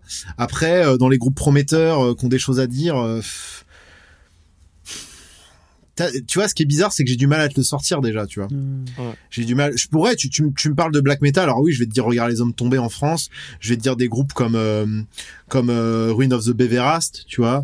Euh, Peut-être Midnight Odyssey. Encore là, on parle de mes goûts perso. Euh, dans le death metal, t'as euh, Century Media qui signe tout le roster de Maggot Stomp, qui est un qui est un label death metal, euh, on va dire death metal très gras. Euh, et un peu teubé aussi, mais qui est très drôle. Et en fait, t'as- tous les groupes intéressants de ce label-là finissent chez Century Media. Donc, par exemple, Sengi Bog, Frozen Souls, qui sont vraiment deux groupes de death metal qui vont reprendre ce, ce qu'a laissé euh, Bolstrower et Mortician, tu vois. Mais là, tout de suite, on rentre dans de la niche, tu vois. On arrive sur des trucs encore, genre, euh, ça va parler qu'à certains types de métalleux, machin. Donc, c'est pas tu des dirais trucs. qu'il y a des, des nouvelles esthétiques qui commencent à se dégager un petit peu ou, euh, ou pas du tout genre Moi- je qu'il y a trouve des trucs où récemment tu les as entendus tu t'es dit ah putain ça c'est le turfu Moi, sincèrement, je- en fait, je trouve que le métal commence un peu à se mordre la queue, là, ces dix dernières années. Euh, sans vouloir faire le, le- le vieux con, hein. je pense que le, le dernier style qui a vraiment révolutionné pour moi, euh, qui a vraiment amené un nouveau son, une nouvelle esthétique, une nouvelle façon de concevoir le métal, c'est le gent, tu vois. Le gent et tous les trucs de metal prog moderne qu'en qu'en ont découlé. Ça peut aller de Le Proust à Polyphia, hein, vous l'avez cité. Ouais. Euh, Il y a Carbombe aussi, Carbombe euh, qui est un truc qui mélange. euh, bah en fait c'est c'est du métal très bourrin qui va mélanger du du madcore à du meshuga et en même temps qui va apporter ce côté très technique et très prod. C'est-à-dire que quand t'écoutes leur son, tu sens que derrière c'est des foot studios les mecs et qu'ils ont vraiment polissé leur son pour donner quelque chose d'assez inédit. Euh, donc pareil, c'est des sons assez nouveaux, mais en fait, dans, le prog, de toute façon, t'as toujours de la nouveauté. En vrai, en vrai, que ce soit le rock prog 70s, le metal prog ou le metal, ou le metal prog moderne qu'on a filé au Gens, tout ça, ça a toujours été des, des musiciens qui, voilà, qui avait besoin de renverser les codes et d'apporter des nouvelles choses. Et c'est presque limite un bail à part du métal, tu vois, même si c'est même si c'est affilié. Pour ce qui est vraiment de, du renouveau dans le métal, moi, moi je trouve que euh, alors si dans le black metal, t'as eu toute une vague un petit peu ce qu'on a appelé le post black metal, c'est c'est un style qui a un peu modernisé le black metal, qui l'a presque rendu plus accessible en termes d'esthétique et tout, ce qui fait que bah t'as pas mal de même de tu vois, t'as un peu tout le milieu hipster. Euh, bon, les hipsters, je sais pas si ça existe encore. Je, crois même que c'est un gros mot aujourd'hui. Il y a plus le droit de le dire. Mais à l'époque, tu vois, t'as même les, les hipsters qui s'étaient mis au black metal avec des groupes comme euh, des groupes comme Death Heaven justement. Où quand c'est arrivé, en fait, c'était assez nouveau dans le métal. Euh, ils ont tous été catalogué dans le truc d'arriviste hipster dégueulasse, tu vois, post black metal. Mais en vrai, ça a apporté un petit peu de nouveauté, ça a permis d'ouvrir le black metal sur un peu d'autres choses. Où il y a aussi le, le shoegazing qui a été intégré au black metal avec des groupes comme Alcest, tout ça. Donc ça, ça a un petit peu révolutionné aussi le son. En tout cas, ça, ça, ça a donné de nouvelles branches encore à explorer dans, dans le black metal. Est-ce que comme dans plein de groupes, la, la modernité aujourd'hui, elle passe par la fusion, par le mélange des genres, oui, etc. Oui, oui, bah là, t'as, là, t'as plus trop le choix, en fait, quoi. Ouais. C'est-à-dire que t'as, t'as quand même, moi, j'ai quand même ce sentiment que tout a été fait, tout a été dit, et que maintenant, c'est vraiment dans des trucs hybrides, complètement improbables, que, que tu vas pouvoir choper un peu de nouveauté et pouvoir secouer un peu les normes. Euh, quitte à faire grincer les dents, tu as pas mal de gens, mais il y a que par là que tu pourras justement euh, euh, bah, apporter de la nouveauté, quoi. Michel, t'as, parce que je sais que t'aimes bien quand même cette musique, c'est pas forcément un, un expert, mais t'aimes bien cette musique. T'as eu des claques toi métal ces dernières années euh... Ces dernières années, enfin moi, si je considère Polyphia comme du métal, euh, ouais. donc ouais, enfin genre Polyphia pour moi ça a été vraiment une grosse start. Euh, en vrai, moi c'est plutôt mais justement, euh, donc t'as Tim Henson. Enfin, moi, je regarde plutôt les guitaristes que que les groupes. Évidemment, je me suis pris Pliny comme tout le monde euh, dans le prog. Je suis beaucoup plus prog que quoi que ce soit d'autre. Mmh. Euh, donc, euh, je me suis pris Pliny dans le prog et tous les tous les enfants de Pliny. Euh, et je considère que Tim Henson, il fait un peu partie de, de cette vague-là aussi. Et là, récemment, euh, il a pas mal fité avec un mec qui s'appelle Manuel Gardner et euh, qui fait des trucs vraiment intéressants. Euh, je trouve il a il vocode sa guitare, tu vois. Donc genre Okay. euh, il Ouais, non, franchement, c'est c'est vraiment stylé. Il, il fait des trucs où, genre, en gros, il, lui, sur son manche, il fait pas de notes, il fait juste la rythmique. Il met les accords en midi dans un vocodeur. Et, euh, et donc, ça, ça, c'est, ça fait un truc vraiment très stylé. Ouais, et puis après, bon, il fait aussi d'autres trucs où il va te jouer des licks et ça va être harmonisé, machin, etc. Esthétiquement, ça me plaît beaucoup. Euh, et sinon, je dirais, euh, ouais, euh, Tesseract. Tesseract, Tesseract, pour moi, ouais, c'était vraiment quand c'est arrivé. Bon après là, ça commence à faire un petit temps. Je crois que moi j'avais découvert ça en, je sais pas, peut-être 2014, 2015. Bah, En plus, ils sont très affiliés à la scène metalcore, et c'est vrai que le metalcore, ça, ça commence un petit peu à, à même beaucoup perdre de la vitesse, quoi, j'ai l'impression. Ouais, ouais. Mais euh, vas-y, c'est, c'est. En fait, moi, ce que je kiffe trop chez Tesseract, c'est que c'est, euh, c'est de la technique en soum soum, tu vois. C'est que c'est genre, c'est pas de la technique en mode, vas-y, on va vite et euh, on t'en met plein les yeux, tu vois. S'il y a une espèce d'élégance dans la manière dont, dont cette technique, ça va être beaucoup Bien plus sûr, dans la, dans les signatures rythmiques, tu vois, des trucs comme ça, mais dans des, et ça, ça- c'est jamais au détriment du bougeage de tête. Tu vois, genre tu peux bouger la tête sur du tesseract, il y a aucun souci, mais en même temps tu peux prendre ton pied et être stimulé intellectuellement en l'écoutant et tout. Ça c'est un truc que je kiffe blindé, un truc que je retrouve beaucoup moins chez des Animals as Leaders que je kiffe aussi, tu vois. Bah, tu Mais, vois, euh, j'allais les citer avec Tosin Abasi évidemment et Animals as Leader. C'est- Pour moi, en plus c'est pas une musique que j'aime fondamentalement. Enfin c'est pas un groupe, c'est que quand je l'écoute, je me fais plaisir. Mais par contre, à chaque fois que je l'écoute, je me dis j'y comprends rien. Ou enfin, ou en tout cas, ça me ça me provoque un truc et je me dis putain, ça me waouh. Ouais, À quoi même le premier album de l'éponyme de Animals as Leader, c'est- parce que moi justement je trouve que la technique elle est au service d'un truc hyper aérien, hyper agréable. Tu vois, il y a, y a un truc, même si tu sens qu'il y a de la technique et que le mec en fout partout et qu'il est trop fort, il y a, y a, y a une espèce de couche atmosphérique par dessus tout ça qui, Ouais, qui c'est vrai. hyper euh, hyper agréable, hyper accessible en fait quoi. J'avoue que j'y suis assez peu. En fait, autant j'adore le mec et le guitariste et parce qu'il m'impressionne, etc. Autant je suis pas sensible à sa musique. Ok, c'est d'accord. vrai. Euh, mais mais je pourrais le mettre dans la catégorie claque quand même parce que tu vois, ça m'a interpellé quoi. Tu vois, ça m'a dit ah qu'est-ce que c'est que ça quoi? Tu vois, c'est Bah, intéressant. ouais, mais en- encore une fois, tu vois, ça va être les progueux, les techniciens de la musique qui arrivent à, à pousser encore dans de nouveaux retranchements le. euh, le... Après, c'est intéressant, mais ça, ça c'est une constante de la musique progressive, j'ai l'impression, tu vois. Alors que le et, le métal, c'est bien que ça que le prog et le métal puissent fusionner, mais le métal, il y a aussi ce truc où t'es censé avoir ce coup de poing un petit peu, genre on renverse des normes, Hmm. on fout le bordel, on arrive à... et même il y a, y a- devrait y avoir aussi un peu toujours ce côté provocateur. Si, si vraiment on parle de métal, tu vois. Euh, après, bah moi ce truc-là dont, dont je parle là, je trouve qu'il existe plus trop quoi. Et, et le problème aussi dans le métal extrême, c'est que t'as beaucoup de, de bouffons qui pensent que provocateur euh, est- ou, ou on va dire politiquement incorrect égale être un gros facho de merde, tu vois. C'est un, peu le problème du métal et notamment du black metal, c'est qu'il y en a beaucoup qui pensent que effectivement la rébellion passe par ça, alors que non, pas du tout. Je veux dire le, le trash metal ou le death metal quand ça arrivait, ça a, ça a absolument tout renversé sur son passage et c'était pas des trucs de, de feufa, tu vois. Donc euh, donc c'est c'est c'est un peu il y a un peu ce truc là aussi qui est chiant, c'est-à-dire que comment renouveler vraiment euh, le truc en arrivant avec un, un, un discours coup de poing et, euh, et et renverser les codes et les normes euh, et en plus à côté de ça euh, tu vois choquer tout le monde musicalement bah, j'ai l'impression que ça y est tout a été fait tu vois. Il y a plus vraiment de, de et et encore même le gen quand ça arrivait moi ce que j'ai bien aimé avec le gen justement c'est que ça c'est que c'était de la musique euh, un peu métal tu vois mais jouée par des mecs avec des, des cols relevés jusque là et avec un niveau technique de ouf et euh, qui qui apportait aussi qui avait pris un petit peu au prog au death metal au metalcore tu vois il y avait un truc ça, ça renversait un peu certains codes quand même. Et puis ils arrivaient à se greffer sur des affiches de festivals de métal tu vois. Même s'ils avaient aussi leur festival à eux notamment en Europe on a eu l'Euroblast et le Techfest qui sont des bah, qui sont un peu spécialisés là-dedans euh, ça a quand même, tu vois, ça a un peu renversé les codes, quoi. Et c'est ça que j'ai trouvé stylé avec le gent. Et puis bon, les mecs arrivent avec des huit cordes, tu vois. Enfin, c'était trop marrant, quoi. Euh, même s'ils ont pompé plein de trucs à Meshuga, qui était là depuis les années euh, fin 80, début 90. Depuis ce truc-là, j'ai pas l'impression qu'il y a eu de, ouais, de vrais, de, de vrais, euh, de vrais plot twists dans dans le lore du métal, quoi. Ouais. Mais après, effectivement, si on part sur le côté genre des gens qui apportent tout le temps musicalement et en fait qui sont métal mais pas tant que ça, bah effectivement, tu regardes les affiches de l'Euroblast ou du Techfest. Donc les, les Animals as Leader, les Between the Bird and les euh, tu vois tous ces trucs là, les Le Proust, les Haken, les ouais tous les tous les trucs prog vraiment qu'on qu'on mis des claques ces dernières années quoi. Là ouais tu t'as as des trucs qui sont vraiment intéressants. En France, on a un groupe comme Clone aussi par exemple. On a on a le groupe norvégien Shining, même si eux ils sont partis en couille. euh, ils ont cette volonté d'essayer d'apporter des nouveaux trucs. Euh, à ne pas confondre avec le Shining euh, suédois, qui lui est un groupe de black metal un, un peu bizarre. T'as- Ni Euh, le film, Et t'as le ni le film. d'ailleurs, le film Shining, voilà, qui est, qui est un peu métal dans l'âme finalement. c'est réel. Et, euh, et, et- et voilà quoi. Si en France t'as Igor aussi qui essaie de faire des choses, t'as, mais pas on s'apparente toujours à une musique prog, euh, Ouais. un peu pour les intellos, tu vois, très technique, où t'as que des purs icos.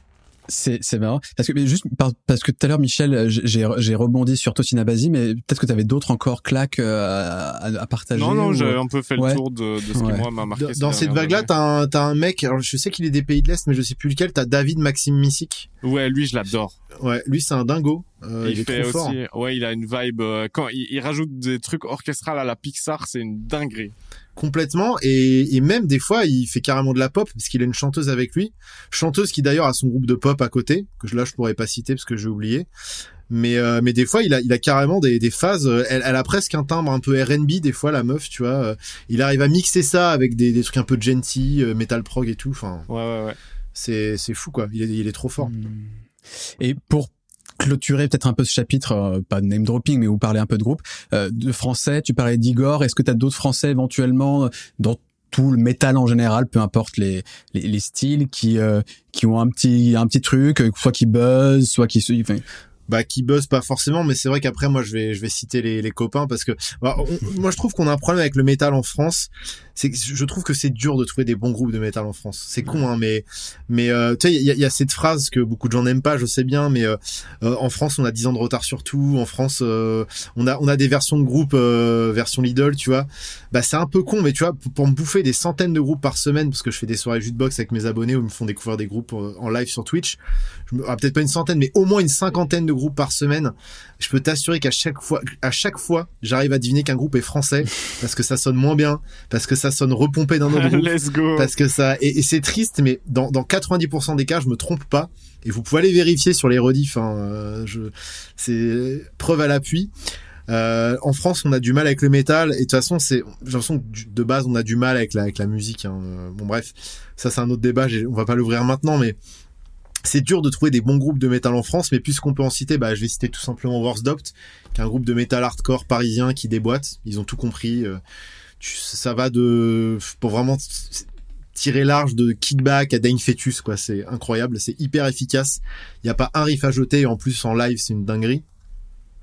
Du côté de l'Ouest, on a un groupe de trash metal hyper énervé qui s'appelle euh, Executor. Euh, ils ont sorti leur deuxième album l'année dernière, ils sont, ils sont trop forts.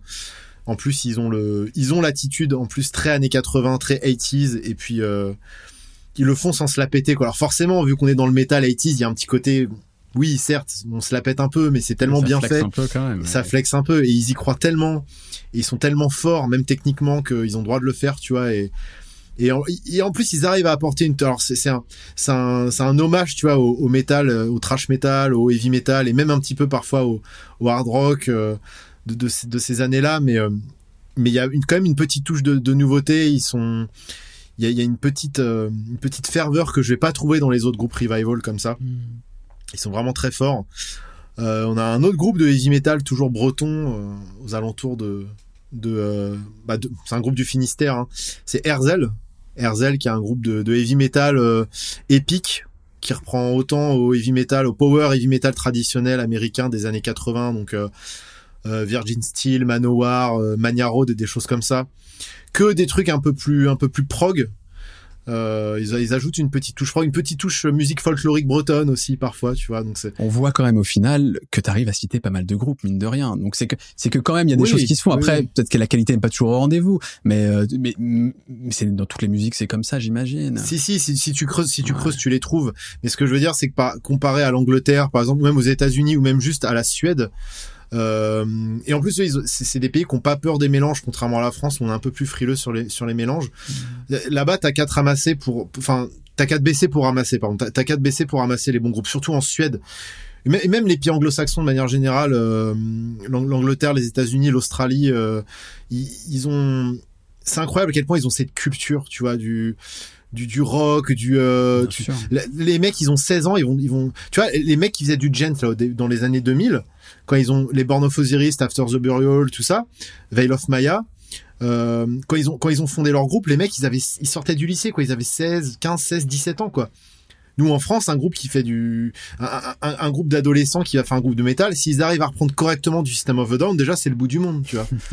Il euh, y, a, y, a, y, a, un truc en France, on n'a pas cette culture du, du rock, mais même comme on n'avait pas la culture du blues ou même du du rock de manière générale, on est il y a, y a, un souci, je trouve, en France avec ça. Mais vis-à-vis de la musique, même de manière générale, la musique populaire, en tout cas. Ouais, et puis bah, qui, là, pour le coup, qui se retranscrit dans le métal, parce que forcément, bah, le métal, c'est un peu l'héritage bah, du, du rock, qui lui-même est un héritage du blues, etc. Euh, et c'est pour ça que je suis même étonné parce que finalement, si on regarde bien le, le hip-hop, euh, bah, c'est aussi un peu un descendant du, du, blues quelque part. Et en France, c'est incroyable comme le rap français a réussi, tu vois, à, à devenir un bah, truc à part entière. Euh, ouais, faire un truc à part entière et un truc qui déchire, tu vois. ça a été long hein, parce qu'on a beaucoup reproché, notamment euh, début 2000, euh, quand, le, quand le rap a commencé vraiment euh, à devenir euh, un phénomène important, à faire des ventes, etc. après l'âge d'or, en gros, t'as eu un creux où on considérait quand même qu'on repompait beaucoup les ricains, quoi. oui, c'est vrai. Mais en moins bien en moins bien. et c'est, et c'est, je dirais que le switch, c'est plutôt 2010, autour de 2010, peut-être un peu avant, un peu après, je suis pas exactement dans, dans les détails là, mais euh, où là, ça, ça s'est justement séparé un peu et où il, a commencé à avoir une vraie patte française en fait dans le rap. Ouais, et puis il y, a, aussi dans le rap, je trouve euh, ce, ce... Bon, après, moi, je, je suis pas un grand spécialiste du rap, mais j'ai l'impression que ces dernières années, ça s'est tellement diversifié que euh, c'est compliqué de pas y trouver son compte. Même si à la base, tu dis ouais, moi j'aime pas le rap, je trouve que ça a chier euh, ouais, il y aura forcément à un moment donné un ou deux groupes où tu vas dire ah ouais quand même. Tu vois, il y a, y a, hum, pareil, l'offre s'est diversifiée aussi quoi. Tu vois, Internet et, le, croisement des genres ont permis aussi au rap de, j'ai l'impression en tout cas de de créer plein d'hybrides où forcément tu t'y retrouveras à un moment donné. Quoi. Et alors tu sais quoi, pour terminer euh, cette euh, cette deuxième partie et puis euh, brièvement on fera une troisième, mais on, a déjà pas mal discuté, donc essayons petit à petit de se rapprocher vers la fin du podcast. Mais il y a quand même une thématique passionnante et là tu parles de rap, etc. C'est que on parle de la vivacité du métal, de, de, de ce que ce que c'est aujourd'hui, etc. Et il y a un truc moi auquel je tiens, en fait, et c'était le but de la vidéo dont je t'ai parlé que j'ai que j'ai sorti là il y a, il y a deux ans, euh, où l'idée était de dire que le métal était peut-être à son top, de manière, je dis ça de manière un peu euh, un peu provocatrice, hein, mais en, en termes d'influence en fait. C'est pas le métal en tant que tel qui est à son top, Mhm. mais par contre le l'esthétique, qu'elle soit sonore, visuelle, etc., métal, a peut-être jamais été aussi influente qu'aujourd'hui. Pourquoi? Je dis ça Alors, Ça peut se discuter, hein, je, évidemment, tout ça. Ouais. hein. Mais parce que j'ai l'impression que, le, que ça a conquis quand même un peu tout un pan de la musique populaire, euh, l'esthétique euh, métal, tu vois. Dans le rap, ces dernières années, on a eu tous les, les Lucid Boys, euh, les XXXTentacion, euh, Lil Peep, Young Lean, euh, Scarlord, tous ces mecs. Euh, tout, tout ce qu'on a parlé aussi un peu de... On a parlé de emo rap. euh, Non, puis même euh, les, les Chris Brown qui se ramènent avec des vestes à patch. et, alors, et alors, qui alors, met si on parle de la un SAP, t- qui met un tu- t-shirt Meshuggah. tu vas au. H&M du coin, tu auras un t-shirt Metallica, tu vois, tu auras, enfin, euh, dans, dans, dans la musique électronique, évidemment, on a Justice, Camp- Carpenter Brut, Perturbator. Limite, alors Justice c'est un peu différent, mais euh, Perturbator, c'est c'est pre- la descente, c'est presque la, la relève du métal d'une certaine manière. on Après, pourrait lui, le voir comme ça, lui euh, James Kent vient du métal. Euh, il a eu un groupe de black metal et un groupe de gent justement. Euh, donc il vient un peu de cette culture de cette culture là. Pareil, euh, euh, Carpenter Brut, il a il a produit des groupes de métal. Et d'ailleurs, tu regardes, c'est des des groupes de synthwave qu'on a filé à ce qu'on appelle la dark synth, qui est une synthwave un peu plus violente. Et sur scène, c'est aussi les premiers groupes de bah, de de, de, euh, synthwave à avoir ramené des batteurs et des guitaristes sur scène, tu vois. Donc euh, c'est des mecs qui viennent du métal. C'est pour ça que l'esthétique elle est autant métal. C'est pour ça que très vite ils ont tourné dans les dans, dans les événements métal. C'est parce qu'ils viennent du métal tout simplement. Et en plus de ça, quand tu regardes, bah, effectivement, le. Alors moi, ce que ce que j'aime aussi dans bah, dans le métal, c'est forcément l'imagerie qui l'accompagne. Tu vois, il y a, y a toute une esthétique. Et en fait, quand Perturbator euh, et même euh, quand euh, même quand quand euh, euh, Carpenter Brut est est arrivé, t'avais tout de suite une grosse esthétique derrière. C'est-à-dire que t'avais le merch, t'avais des pures pochettes d'albums, t'avais des sorties vinyles, des sorties CD, t'avais, en fait, t'avais tout l'attirail qui allait avec. Et c'est d'ailleurs pour ça que les métalleux sont, sans le savoir, hein, parce que les métalleux savaient pas que c'était forcément des gens qui venaient de la scène métal, se sont directement intéressés au projet, en fait. Parce que t'avais un accompagnement, euh, bah, un peu nerd, en fait, encore une fois, tu vois, t'avais tout ce truc, euh, Avec le, le- le Carpenter Brut, je l'ai vu en live, il utilise beaucoup d'images de Giallo, etc. Tu vois, C'est ça, exactement. italien, euh, Exactement, les films d'horreur italiens des Ouais. années 60-70, Perturbator avec sa grosse esthétique quoi. années 80, Akira, tout ça, Neo Tokyo. Mm. Donc forcément, c'est très référencé et ça a parlé aux, aux fans de métal, tu vois. Ils sont pas sentis perdus. Mais est-ce que tu es d'accord? Alors là, en l'occurrence, tu me dis qu'ils viennent vraiment de la scène métal, mais les- tous les rappeurs américains que j'ai que j'ai cités euh, précédemment, ils viennent pas de la scène métal. Et, et en plus, je trouve que quand même dans tout ça, on n'est pas en fait dans la dans la simple fusion où tu, où tu vois le mélange des genres ou le featuring euh, pour pour prendre un truc bateau, euh, Run DMC, Aerosmith, tu vois. Enfin, on n'est pas dans cette tu sais dans cette espèce de pièce comme ça. non, là, là on a une vraie fusion pour une fois, et, ouais. et- ouais, et puis surtout, tu sais, j'ai l'impression presque que c'est une forme de digestion euh, de décennies de culture populaire qui petit à petit Ouais. la culture populaire a pris ça. des éléments du métal. Tu sais, c'est pas une filiation directe avec le métal, c'est comment ça a été rebouffé par la culture populaire de manière générale. Et là, c'est régurgité dans plein de styles différents, dans le rap, dans la musique électronique, etc. Euh, en fait, on a, tout à l'heure, on parlait, euh, tu sais, de la culture euh, MTV.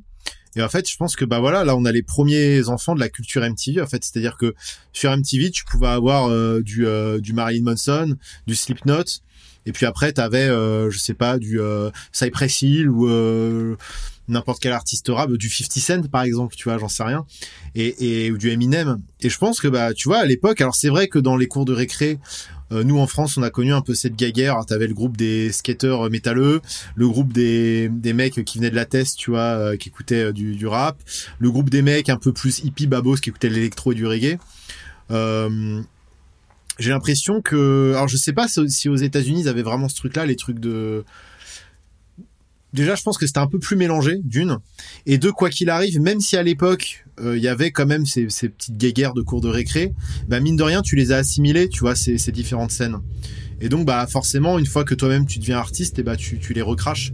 Euh, T'en as cité pas mal, mais t'as Trippie Red, par exemple, tu vois, qui utilise carrément, euh, bah lui qui, qui a une imagerie hyper punk en fait, quoi, tu vois. J'ai l'impression que toute- toute cette vague d'artistes, en fait, c'est un peu le renouveau du punk finalement. Et même dans l'attitude, Danny Brown dans le genre aussi a un côté très punk, je trouve. euh, qui pardon? Danny Brown, je sais pas si vous voyez ce. Non, lui, je vois pas qui c'est. co- complètement cinglé, un truc très punk. Mais ouais. dans tous les cas, mais même, mais même un, un, 6 9 c'est un gros quepon en vrai Six Nine tu regardes il est fou. Pour pour faire ce qu'il fait faut être faut être un quepon complètement taré tu vois. Euh, tous ces mecs là X Tentation tu l'as cité tous ces mecs là euh, X Tentation qui d'ailleurs dans, dans un de ses clips un t-shirt Marilyn Manson encore une fois. Euh, je pense aussi c'est des mecs voilà qui ont, été touchés par la culture punk par la culture métal par la culture MTV où tout était un peu mélangé. Et, euh, et aujourd'hui, ils le recrachent de manière bah, hyper extrême. Déjà parce qu'ils sont un peu aussi à l'image d'une société qui est quand même en ce moment assez assez énervée, je trouve.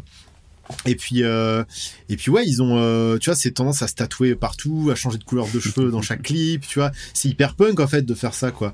Et je pense qu'aujourd'hui, cet esprit un peu punk, un peu rock'n'roll, tu l'as beaucoup plus dans ce pan du hip-hop que dans le métal. Le métal qui est devenu quand même un truc un peu de, petit blanc euh, moyen, tu vois, qui gagne bien sa vie, tu vois, qui, a- va pas prendre de risques en fait, tu vois, qui va pas se mettre en bah, justement qui va qui va pas se mettre dans la dans, dans la peau du punk justement parce qu'il a peut-être trop à perdre, tu vois. Et puis euh, bon, c'est un genre qui est un peu installé, c'est tu vois, bon. je, euh, je suis d'accord et en même temps, j'étais tombé là-dessus justement en faisant les- mes recherches pour la vidéo dont je parlais encore une fois, euh, où en fait il s'avérait, alors est-ce qu'elle est si récente que ça, je sais pas, mais que avec Internet, la globalisation, etc., tu as beaucoup de groupes de métal dans le monde entier, en Afrique, euh, en Asie. ça commence à euh, arriver pas mal, ouais. et, et, et, et avec euh, des, des festivals même qui se montent, des scènes assez Ouais. assez assez vivantes. J'étais même tombé sur un docu d'un groupe métal syrien, alors, les pauvres sous les Alors, bombes eux, quoi. c'est compliqué, vraiment la ouais, merde ouais. encore. Et ben, c'est euh, dans ce pauvre pays. Mais euh, donc et, et ça et ça, ça peut-être ça peut permettre aussi une forme de renouvellement tout ça quand même.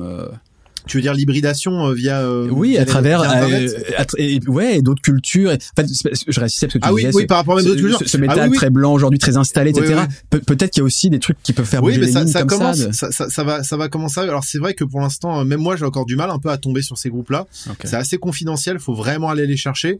Mais euh, mais oui, ça, ça commence à arriver. Et même tu commences à avoir aussi ce ce truc de où t'as as beaucoup de groupes de métal qui commencent aussi à installer des à, intégrer d'autres cultures dans leur musique. Par exemple, je pense à un, groupe comme Cult of Fire, en fait, qui est un groupe euh, bah, du coup qui fait vraiment partie des, groupes qui ont un peu convaincu tout le monde ces dernières années, qui est un groupe de black metal, on va dire black death metal mélodique ésotérique qui vient de République tchèque qui a fait un concept album en deux parties, où en gros chaque morceau correspond à un rite funéraire d'un pays. Et en fait, ils vont comme ça choper des influences, des ambiances, même parfois même des instruments euh, orientaux ou même euh, exotiques par rapport à eux, pour l'intégrer à du métal, tu vois. C'est étonnant, Et, euh, et ça donne un, un truc complètement improbable, euh, complètement halluciné même parfois. Et, euh, et je pense que tu peux commencer à voir apparaître ce genre de choses, effectivement, où tu vas mélanger. Alors après, le, le métal qui, qui se mélange à de la musique traditionnelle, on appelle ça le folk metal. Euh, t'en as ou le pagan metal et t'en as partout dans le monde. Mais ce qui serait intéressant, c'est que ça commence aussi à fusionner avec des où ça pourrait aussi de- devenir intéressant si ça commence à, à exprimer des peut-être derrière un, un contexte sociopolitique, tu vois. C'est-à-dire que là, le métal dans les pays occidentaux, bon, si il y a peut-être des, choses qui peuvent revenir, tu vois, il y a, des- conflits, il y a des choses qui vont pas dans, dans notre monde occidental, mais bon, là c'est un peu installé, c'est devenu un peu plan-plan. Mais est-ce que ces groupes justement n'ont pas des choses à raconter, tu vois, au-delà le fait d'ajouter un petit côté folklorique au métal, ce qui serait pas forcément très intéressant, même je pense que ça a déjà été fait, mais plus raconter des choses, tu vois, on parlait de Metal in Baghdad tout à l'heure. Euh, bah effectivement, je pense que ces mecs et c'est Accra Sikoda même d'ailleurs, je crois le groupe. Bon bah là, je pense que le problème c'est que hum, eux ils peuvent tellement pas s'exprimer que finalement bah tu vois c'est un peu biaisé, c'est-à-dire qu'ils vont faire de la musique mais ça va être un peu biaisé quoi, tu vois, ils sont obligés de parler du dictateur, tout ça, ils sont obligés de parler du tu vois, il y a un côté euh, il y a un côté où en fait genre ils, ont ils ont pas la hum, ils ont pas les pouvoirs de s'exprimer pleinement. Donc est-ce que ça va donner quelque chose de, très crédible, même musicalement, politiquement, je sais pas quoi. Euh, après, je pense que oui, euh, à terme, on va pouvoir euh, peut-être voir émerger des choses, émerger des choses qui, qui... parce que oh, je pense que parfois la, la, la musique punk et rock'n'roll se crée dans l'urgence. Enfin même de base, je pense qu'elle se crée dans l'urgence et je pense qu'elle se qu'elle est crédible quand elle a été créée dans l'urgence, tu vois. Euh, quand le métal est arrivé, c'est un truc urgent. Quand le punk est arrivé, c'est un truc urgent. Quand le hardcore est arrivé, c'est un truc urgent. Euh, Il y, a, y a un côté urgent. Et même, tu vois, quand le black metal est arrivé, alors que c'était des petits bourges, hein, c'était des petits blancs bourges, tu vois, dans leur Scandinavie qui se faisaient chier. Ils ont créé l'urgence eux-mêmes, tu vois, en s'entretuant et en brûlant des églises, tu vois. C'est-à-dire qu'au bout d'un moment, il faut, si, si t'as- il faut que tu aies un contexte, il faut que tu aies un, un terreau, en fait, d'urgence pour, je pense, en tout cas quand tu fais du rock'n'roll, euh, pour qu'il en sorte quelque chose de valable, quoi. Alors, c'est pas toujours le cas, on l'a vu avec le Gent, mais le Gent, finalement, c'est juste du prog, tu vois, c'est du prog amélioré. Euh, je, dis pas qu'il faut forcément se mettre dans la merde, tu vois, pour créer de l'art qui est crédible. Mais en tout cas, quand t'es dans un, quand t'es dans le rock'n'roll et dans le punk, ah, faut quand même qu'il y ait un petit, euh, un petit fumet de, dangerosité, sinon, euh, je sais pas, ça, sonnera pas, tu vois. Il va manquer quelque chose. Donc on va passer à la troisième euh, et dernière partie du podcast si vous le voulez bien. Ouais, j'avoue, parce que là, On j'ai endormi tout le monde, là. euh, des lives et des festivals. Non, non, non, au, au contraire. tu peux le dire, tu peux le dire, On est, on est juste limité par le temps, mais c'est c'est passionnant et, tu le sais très bien. Euh, donc on va, on va parler des lives et des, des festivals, si ça vous va. Euh, À commencer, bien sûr, par euh, le public avant tout. Euh, là, est-ce que tu, tu, tu nous ferais pas un petit quart d'heure sociologie de, de- du fan de métal Peut-être pas un quart d'heure, mais euh, Oui, euh, une, allez, Est-ce euh, que c'est pas plus ou moins ce qu'on vient de faire, là, pendant, euh, pendant presque c'est vrai, c'est vrai qu'on a un peu fait ça d'une certaine manière, mais oui. est-ce que, mais est-ce que le public quand même a évolué? Est-ce que, est-ce que c'est pas les, euh, est-ce que sur les dix dernières années, c'est vraiment les mêmes gens qui vont par exemple dans les festivals Est-ce que c'est les mêmes gens qui fréquentent le Hellfest? Tu vois, on n'a pas tout à fait abordé Ouais, ces ouais. questions-là non plus, tu vois. Euh, Non, le, le, le, le Hellfest aujourd'hui, euh, euh, non, c'est plus, c'est plus vraiment des passionnés de musique qui viennent au Hellfest. T'as encore un, pourcentage, un petit pourcentage, je pense, de gros passionnés qui viennent euh, découvrir des groupes ou voir leur, leur groupe préféré. Mais globalement, le Hellfest, et euh, c'est très bien pour eux, hein, même ça, ça m'arrive encore d'y aller, mais c'est quand même devenu un peu le parc d'attractions métal où tu viens, euh, tu vois, que ce soit pour la scéno ou pour l'ambiance ou pour boire des coups, où tu viens avec tes potes et même parfois en famille pour passer un bon moment. Tu vois, euh, clairement, mais l'affiche a beau être euh, assez pointue et couvrir à peu près tout le spectre euh, des, musiques extrêmes, c'est pas un festival où tu vas justement pour passer un moment entre passionnés de musique. C'est plus le cas. Tu vois, tu vas en trouver, hein, forcément. Tu vas toujours tomber sur des mecs. Si tu vas peut-être sous certaines tentes à certaines heures, tu vas tomber sur des sur un digger de, métal et tu vas pouvoir discuter avec les musiques et tout. Mais en vrai, c'est de plus en plus rare. Mais c'est aussi un choix du Hellfest. Hein, c'est un choix euh, commercial, artistique, euh, voilà, d'avoir euh, d'avoir ouvert le festival à, à toutes les populations et grand bien leur face. Après, c'est vrai que les, les gros diggers de Zik ont un petit peu déserté le Hellfest. Ça, c'est clair et net. Mais après, c'est cool parce qu'ils ont une scéno, ils ont un truc, tu vois, c'est un vrai, euh, c'est un vrai petit monde à part entière, hein, le Hellfest, hein, avec les décos à la, à la Mad Max et tout. C'est c'est vraiment très stylé. Ils ont ils ont vraiment bien bossé et ils ont ils en ont fait un truc assez euh, improbable, quoi. Michel, t'as as déjà toi participé à un festival ou à un concert métal euh, Oh oui, oui, moi, je, j'ai, bah, à festival, euh, si, oui, j'ai fait, c'est comment? Comment ça s'appelle? C'est un festival en Belgique, j'ai oublié le nom. Download, non? des- Non, non, c'était pas ça, c'était Hyperfest. Ah, le Hyperfest. Ok. Ouais, j'avais fait le Hyperfest avec des copains. Euh, Ouais. C'était ma foi tout à fait sympathique, mais bon, euh, quand on est avec des copains, tout est sympathique. Puis il y avait des bières et tout ça, par exemple. Donc euh, voilà, j'ai fait le Hyperfest, c'était cool. Sinon, ben ouais, hein, j'ai été voir euh, Tesseract en concert euh, plusieurs fois. Euh, et puis du coup, euh, j'ai fait quelques scènes euh, sur euh, sur l'Hyperfest où il y avait euh, des trucs très cool. Et, mais et l'Hyperfest, est-ce que c'était- très c'est- est-ce que c'est- fanatiques. C'était des fans. Ah, c'était avec des gros métalleux? Euh, non, c'est plutôt des choreux, on va dire, tu vois. Ok. Donc c'est ils étaient euh, dans les bails de euh, Parkway Drive et ce genre de shiznit. Donc vois. euh, metalcore quoi. C'est ça l'Hyperfest là ça me dit rien comme ça, j'essaie de check mais euh... Et, et justement, il y avait un style particulier de métal ou c'était assez varié Tu te rappelles dans tes, dans tes souvenirs, Michel? Euh, il me semble que c'est assez varié, mais euh, assez métal grand public, on va dire, tu vois. Ok. Genre euh, l'affiche pour moi c'était des trucs euh, genre que tous mes potes écoutaient. C'était pas des trucs. Euh... Enfin, j'imagine qu'il devait y avoir des trucs pointus et tout ça, mais du coup, euh, pour moi, c'était genre, euh, pour eux, c'était un truc de dingue parce que eux, c'est des choreux, tu vois. c'est où l'Hyperfest? En Belgique? Ouais, c'est euh... alors je me rappelle plus exactement. Ça s'appelle Hy- mais Hyper, c'est I E P E R. Ah. Tu vois. Et ça, mais c'est à Ypres. Ah le. Yeper, le Yeper Festival. Le. Yeper. Moi je dis le Yeper, mais c'est pour ça. Oh là là. Oui, c'est Le Yeper. Ah bah oui, c'est culte. Ah non mais c'est incroyable. Ah oui, c'est un festival de hardcore avec un tout petit peu de métal effectivement Ouais. et euh, pur festival. Ah oui, complètement. Et euh, Ouais. c'était très cool. Mais c'était il y a déjà quelques années. Je crois que c'était il y a 5 ou 6 ans peut-être. Mais euh, c'était très cool. Je me suis bien amusé avec mes copains. Puis ouais, en plus, il j'étais- y a, pas de crash barrière à ce festival, c'est cool. Ah oui, mais c'est parce que les Belges sont très sympas. Ouais. Et puis c'est le hardcore aussi. Oui, c'est vrai. Alors, alors moi, les gars, il y a un grand truc. Euh, je on n'a jamais discuté de ça, je pense, dans, dans des vidéos, mais j'en parle avec les copains, etc. Il y a un truc qui m'interroge énormément. J'arrive pas à me positionner, vous allez me dire. Quand on prend le Hellfest ou même on pourrait prendre le, le Download, le Wacken, enfin tous les trucs vraiment énormes, les, Ouais. les énormes messes là pour- euh, autour du métal. Avec euh, 60 000 personnes par jour. Est-ce que c'est bon signe ou pas que pour attirer des gens, on soit obligé de mettre quasiment euh, tous les groupes du monde, toute la scène, euh, euh, mélan- pour euh, qu'il y en ait absolument pour tout le monde, etc. Est-ce que ils font ça parce que en fait c'est le seul moyen d'attirer les gens, ou c'est juste parce qu'effectivement c'est la grande messe, on célèbre, etc. C'est cool. Mais ou, est-ce que ça démontre peut-être aussi qu'il y a un petit problème, c'est qu'on est obligé d'aligner un line-up avec euh, 20 groupes cultes qui ont 50 ans pour que les gens viennent, quoi? C'est c'est la grandiloquence du métal et du, du rock de manière générale. Euh, non, c'est une, c'est une bonne question. En, en vrai, tu vois, euh, euh, pour avoir pour avoir fait toutes les tailles de festivals, il n'y a pas un modèle qui marche mieux qu'un autre. J'ai l'impression. Euh, J'ai fait des festivals à 300 personnes qui marchent super bien, des festivals à des jauges de 300 qui se cassent la gueule, comme j'ai vu des festivals à des jauges de 10 000 euh, qui marchent très bien et d'autres qui se cassent la gueule. Tu vois, donc je pense pas qu'il y ait de modèle économique qui marche mieux qu'un autre. Ça dépend comment tu gères ton, ton truc. Après. Euh, les, les festivals comme le Hellfest et le Wacken ont justement, comme tu l'as dit, cette vocation à être des grandes messes et justement à rassembler un maximum de personnes, à vendre les 60 000 tickets par jour et à contenter un, dire le, le fan de black metal comme le fan d'Aerosmith, tu vois. Mhm. Euh, donc bah justement ils alignent euh, les groupes pour bah pour remplir les jauges quoi, tout simplement quoi. Mais après ça c'est un choix de leur part, c'est un choix économique, c'est un choix d'être gros, c'est un choix de d'avoir un espèce d'une espèce d'égérie, avoir une espèce de monopole en fait du, du métal. euh. J'ai entendu un un- truc un peu grossophobe, euh, si je puis me permettre. Ah ouais, j'ai dit quoi? Parce que je suis grossophobe donc ça m'étonne Ah, pas. quoi. ah oui, non, non. non. Bah, alors pas de souci.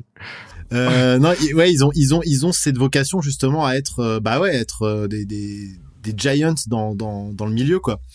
Euh, bon, après, euh, moi, les, les deux formats me plaisent. Hein. J'aime bien les petits festoches à 300 entrées. Des fois, j'aime bien aller me perdre dans des foules euh, de 50 000 personnes. Tu vois, c'est même si j'ai de plus en plus tendance, tu vois, en, en vieillissant, euh, à préférer les, les petits festivals.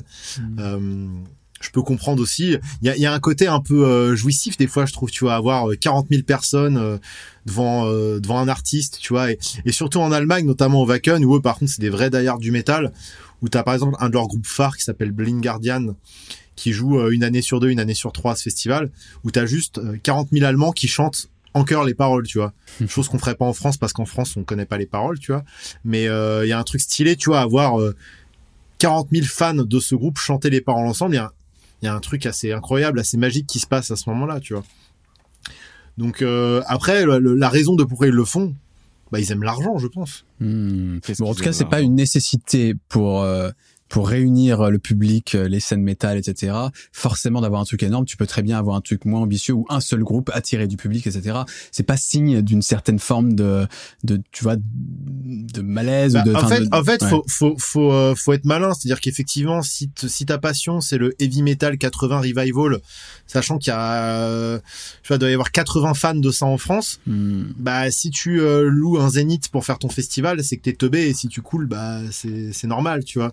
Euh, le festival, on l'a dit, le festival, pardon, le métal, on l'a dit, c'est un truc de niche. Euh, bah, si tu veux te spécialiser dans le black metal, sois à la hauteur de tes ambitions, quoi. Si tu veux te, si tu veux te spécialiser dans, si tu veux faire dans le métal tout venant, bah là effectivement, va falloir mettre en place un plus gros dispositif, euh, bosser un peu avec tous les bookers, mettre un peu de tout, du métal extrême, du heavy metal, du hard rock, du hardcore, du, du mainstream, du moins mainstream. Ça dépend de tes ambitions. Le Hellfest, et à la base, ils viennent plus du hardcore, donc c'est un festival de hardcore. Petit à petit, ils sont allés vers le métal et ils ont dit nous, on veut, nous, on veut satisfaire tout le monde. Nous, on aime à peu près tous les styles de métal. On, on vient de, voilà, on vient de l'ouest de la France. C'est une scène qui est assez riche. Il se passe plein de choses. On veut faire jouer les groupes de death, on veut faire jouer les groupes de black metal, on veut faire jouer les groupes de hard rock, on veut faire jouer un peu tout le monde. Bah, let's go, on fait un truc euh, généraliste. Donc euh, voilà, ils ont commencé avec euh, 3000, 4000, 5000 entrées, puis 10 000, puis 20 000, puis bon, ils avaient dit qu'ils arrêteraient d'augmenter la jauge, là on en est à 60 000 par jour. Bon après ils ont ils ont mis eux ils ont mis le doigt dans l'engrenage aussi, c'est-à-dire que ça ça a tellement bien marché que je pense qu'ils ont eu un peu la folie des grandeurs. Ils ont acheté du terrain là-bas et maintenant c'est devenu une espèce de cité dédiée au métal, tu vois, c'est Hmm. toute une ville dédiée au métal. Ce qui est cool aussi, tu vois. Après, euh, effectivement, t'en as qui se cassent un peu plus la gueule, tu vois. T'as des festivals comme le Motocultor, qui sont pile entre les deux, on va dire, qui il y a quelques années ont dû faire un crowdfunding parce que niveau orga, ça tenait pas la route, quoi. Et pourtant, en termes d'affiches, ils sont comme le Hellfest, c'est-à-dire généralistes. Bon, bah eux, voilà, euh, ils ont, ils ont peut-être pas eu les épaules ou ils ont pas eu la, la gestion qu'il fallait derrière. bah c'est toujours euh, sur la limite le motocultor, tu vois. C'est, on sait très bien que du jour au lendemain ça peut sauter parce que bah niveau orga c'est pas ça. Alors que le Hellfest a eu, tu vois, la, la force de ses ambitions et d'aller au bout du truc, quoi. Donc c'est vraiment du cas par cas, quoi. C'est vraiment du cas par cas. Et, euh, et les mecs quand ils se plantent, bah s'ils se plantent, c'est que euh, ouais ils n'hésitaient pas au bon endroit au bon moment. Moi je vois beaucoup d'orgas se plaindre, genre ouais bande de cons, vous allez tous au Hellfest et vous allez pas soutenir les les petits concerts. Bah oui mais gros ton groupe, il y a que 5 fans en France, quoi. Donc c'est triste, mais Ceci peut-être c'est cela. ceci explique cela. Tu vois, c'est logique. C'est triste effectivement, mais c'est pareil partout en fait quoi. C'est normal que personne vienne à ton concert, mec. euh, Vous avez... ouais, j'ai fait un concert de de, Hersh Noise Wall, euh, Gore, Gore Noise, euh, euh, avec tu avec des groupes qui viennent du du Japon. Bah oui, oui, il y a ta personne qui va venir. Oui, c'est normal. Non, vous êtes cinq fans de ça en France. Et alors, dernier point avant qu'on se laisse. Je profite qu'on ait parlé du Hellfest pour amener ce sujet, sujet un peu polémique, mais qui me paraît essentiel quand on parle du métal aujourd'hui. Euh, on sait que voilà autour du Hellfest, il y a eu des histoires de, de violence, de viol, etc. Et que globalement, euh, vis- vis-à-vis des femmes, euh, et que globalement, euh, j'ai l'impression qu'il y a une voix qui s'élève de plus en plus dans le milieu du métal, une réflexion, un peu comme de, de- une prise de conscience générale dans plein d'autres domaines, hein, mais j'ai l'impression avec des spécificités dans le métal, ou en tout cas on n'était peut-être pas habitué à cette à se, à se regarder un peu euh, cette réflexivité un peu à dire Ouais. ok qui on est? Qu'est-ce qui se passe chez nous? Euh, ok on est passionné de musique mais au-delà de ça qu'est-ce qu'il y a est-ce qu'on est tous pareils? Est-ce qu'il n'y a pas des différences? Et est-ce que tu es d'accord pour dire qu'il y a une forme de voilà de prise conscien- de conscience il y a aussi de, de politisation peut-être aussi plus importante ou en tout cas de clivage etc qui qui émerge euh, ces derniers temps dans le métal? Bah effectivement, c'est-à-dire que que le métal, on avait toujours l'impression que c'était alors le, fameux cliché de la grande famille du métal, tu vois, où finalement c'est un espèce de le métal, ce sera un espèce de machin euh, très hétéroclite où tout le monde s'entend, tout le monde est le bienvenu, tout le monde est gentil. Alors qu'en fait, c'est comme partout, t'as des t'as des saloperies qui se passent et puis t'as des et puis bah comme partout, t'as du racisme, t'as de la xénophobie, t'as t'as du euh, ouais c'est c'est comme partout en fait quoi tu vois c'est pas du tout un milieu qui est, qui est plus safe que les autres. Et donc bah quand on a commencé quand il y a des voix justement qui ont commencé à, à s'élever parce que bah effectivement via les réseaux sociaux via certains hashtags tout ça bah il y a des il y a des voix comme tu dis qui se sont élevées. Et bon on a vu que dans le métal c'était euh, tout autant la merde. Voire plus parce qu'en plus c'est un enfin pas forcément plus mais c'est donc c'est un espèce de microcosme le métal. Euh, on n'est pas non plus des centaines de milliers ou des millions à écouter ça en France tu vois donc mine de rien, c'est pas que tout le monde se connaît, mais quand tu vas à un concert, bah tu croises toujours dans ta ville, tu croises toujours un peu les mêmes personnes, tu vois. Quand tu vas en festival, c'est un peu les mêmes têtes aussi que tu rencontres. Donc forcément, en fait, c'est devenu très vite ce truc de euh, euh, ah bah oui, on se rend compte qu'il y a des tu vois, il y a, il y a des, il y a anguille sous roche, quoi. Il y a des, il y a des mecs qui sont pas forcément safe. Il y, en a qui font du sale. Et, euh, et là, ça y est, ça commence enfin à sortir de ce truc de, bah non, le métal, c'est pas la grande famille, c'est pas tout le monde est safe, tout le monde il est beau, il est gentil. C'est non, c'est la merde comme partout. Il y a des gens qui profitent de la faiblesse des autres pour, euh, pour, euh, bah ouais, pour faire du sale, quoi. Et, euh, et là, ça commence. Enfin, et puis bon, faut dire ce qui est aussi. Le métal, c'est quand même un truc de je l'ai dit tout à l'heure, mais de petits blancs moyens, tu vois. C'est un truc de mec qui gagne plutôt correctement, voire bien sa vie. À la base, le métal, c'est vrai que c'est quand même un truc un peu plus, euh, euh, bah tu vois, ça vient un peu plus de les milieux du rock'n'roll, c'est un peu plus le milieu ouvrier, tout ça. Et petit à petit, bah comme tout, tu vois, ça s'est démocratisé, ça s'est un petit peu embourgeoisé. Le rock et le métal, de manière générale, se sont un petit peu embourgeoisés. Et euh, et donc ouais, bah forcément, t'as t'as pas énormément de diversité. C'est un milieu aussi qui est un petit peu masculiniste parce que tu vois, c'est c'est la bagarre dans le pit, euh, c'est sa gueule, c'est les gros muscles, c'est on fait les méchants, tu vois. Les Donc, les euh, barbes. Ouais, les, ouais, les grosses barbes, bah, je me prends pour un viking, tout ça, tu vois, il y a, il y a ce truc un petit peu de, ouais, un petit peu masculiniste, quoi. Mais là, bah, vu qu'en ce moment, avec les réseaux sociaux, tout ce truc-là, c'est un petit peu en train, tu vois, les, les normes sont un petit peu doucement en train de changer. Bah, le métal aussi, tu vois, il y a ce truc dans le métal aussi, bah, ça va, voilà, c'est un, c'est un petit peu en train de se, de se décentrer, tu vois. Et tant mieux, en fait, tant mieux si ça peut apporter de la diversité, si ça peut éviter à des meufs de se faire emmerder en festival, si ça peut, tu vois, euh, empêcher aussi tout le, bah, on je l'ai, je l'ai déjà dit, mais dans le black metal, t'as quand même un peu ce racisme ambiant, tu vois, globalement, tu vois, euh, il y, a, il y a des problèmes avec l'extrême droite dans le black metal, on va pas se, on va pas se voiler la face. Si tout ça, ça peut un Bizarre petit peu, de tu vois, s'appeler euh, black metal et de étonnant, À mon avis. Effectivement. Vous garderez cette blague au montage ou pas Oui, bien sûr, très on- bien, bien sûr. On garde que les pires. Hein. D'accord, parfait.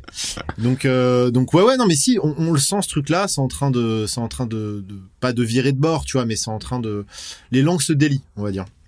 et lance se délie et, euh, si ça- et je pense que ça peut apporter que du bien à la scène tu vois à terme je pense que ça peut apporter que du bien à la scène Écoute, en tout cas, il fallait l'évoquer parce que ça fait partie voilà, des, des évolutions dont on parle depuis le début. En fait, on a essayé un peu dans cette émission de, de commencer avec un...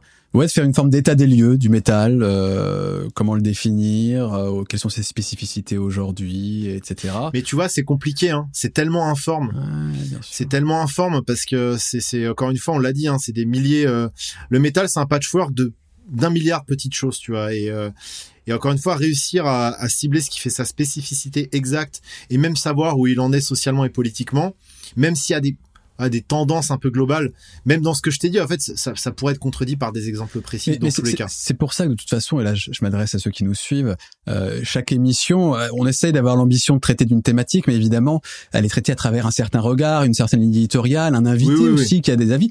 Nous, on se repose, c'est vrai, beaucoup sur les invités parce qu'on ne peut pas être expert en tous les domaines, on a un peu de connaissances, mais voilà, c'est une forme de dialogue. Et évidemment, je suis persuadé que si on recevait quelqu'un d'autre avec peut-être des appétences différentes, euh, dans différents styles de métal, il y aurait des discours différents. Mais justement, c'est aussi l'intérêt de la musique, c'est qu'il y a plein de façons de l'aborder et ça nous permet de refaire des émissions, même potentiellement sur la même thématique, mais avec un autre regard, etc. Donc euh, voilà, ne, ne vous arrêtez pas euh, uniquement à ce qui est dit. Oui, Évidemment, c'est toujours Ce plus bien complexe que ça. femme. Et ça serait bien, Par mais exemple. ça, on, ça évidemment, c'est une volonté. On veut inviter plus de femmes dans l'émission, c'est compliqué, mais ça va arriver. La prochaine, il y aura certainement une femme, Euh, parce que le, le problème du milieu musical, c'est que si tu n'es pas proactif pour essayer d'avoir des femmes, euh, t'en recevras jamais parce qu'elles sont invisibilisées globalement dans ce domaine.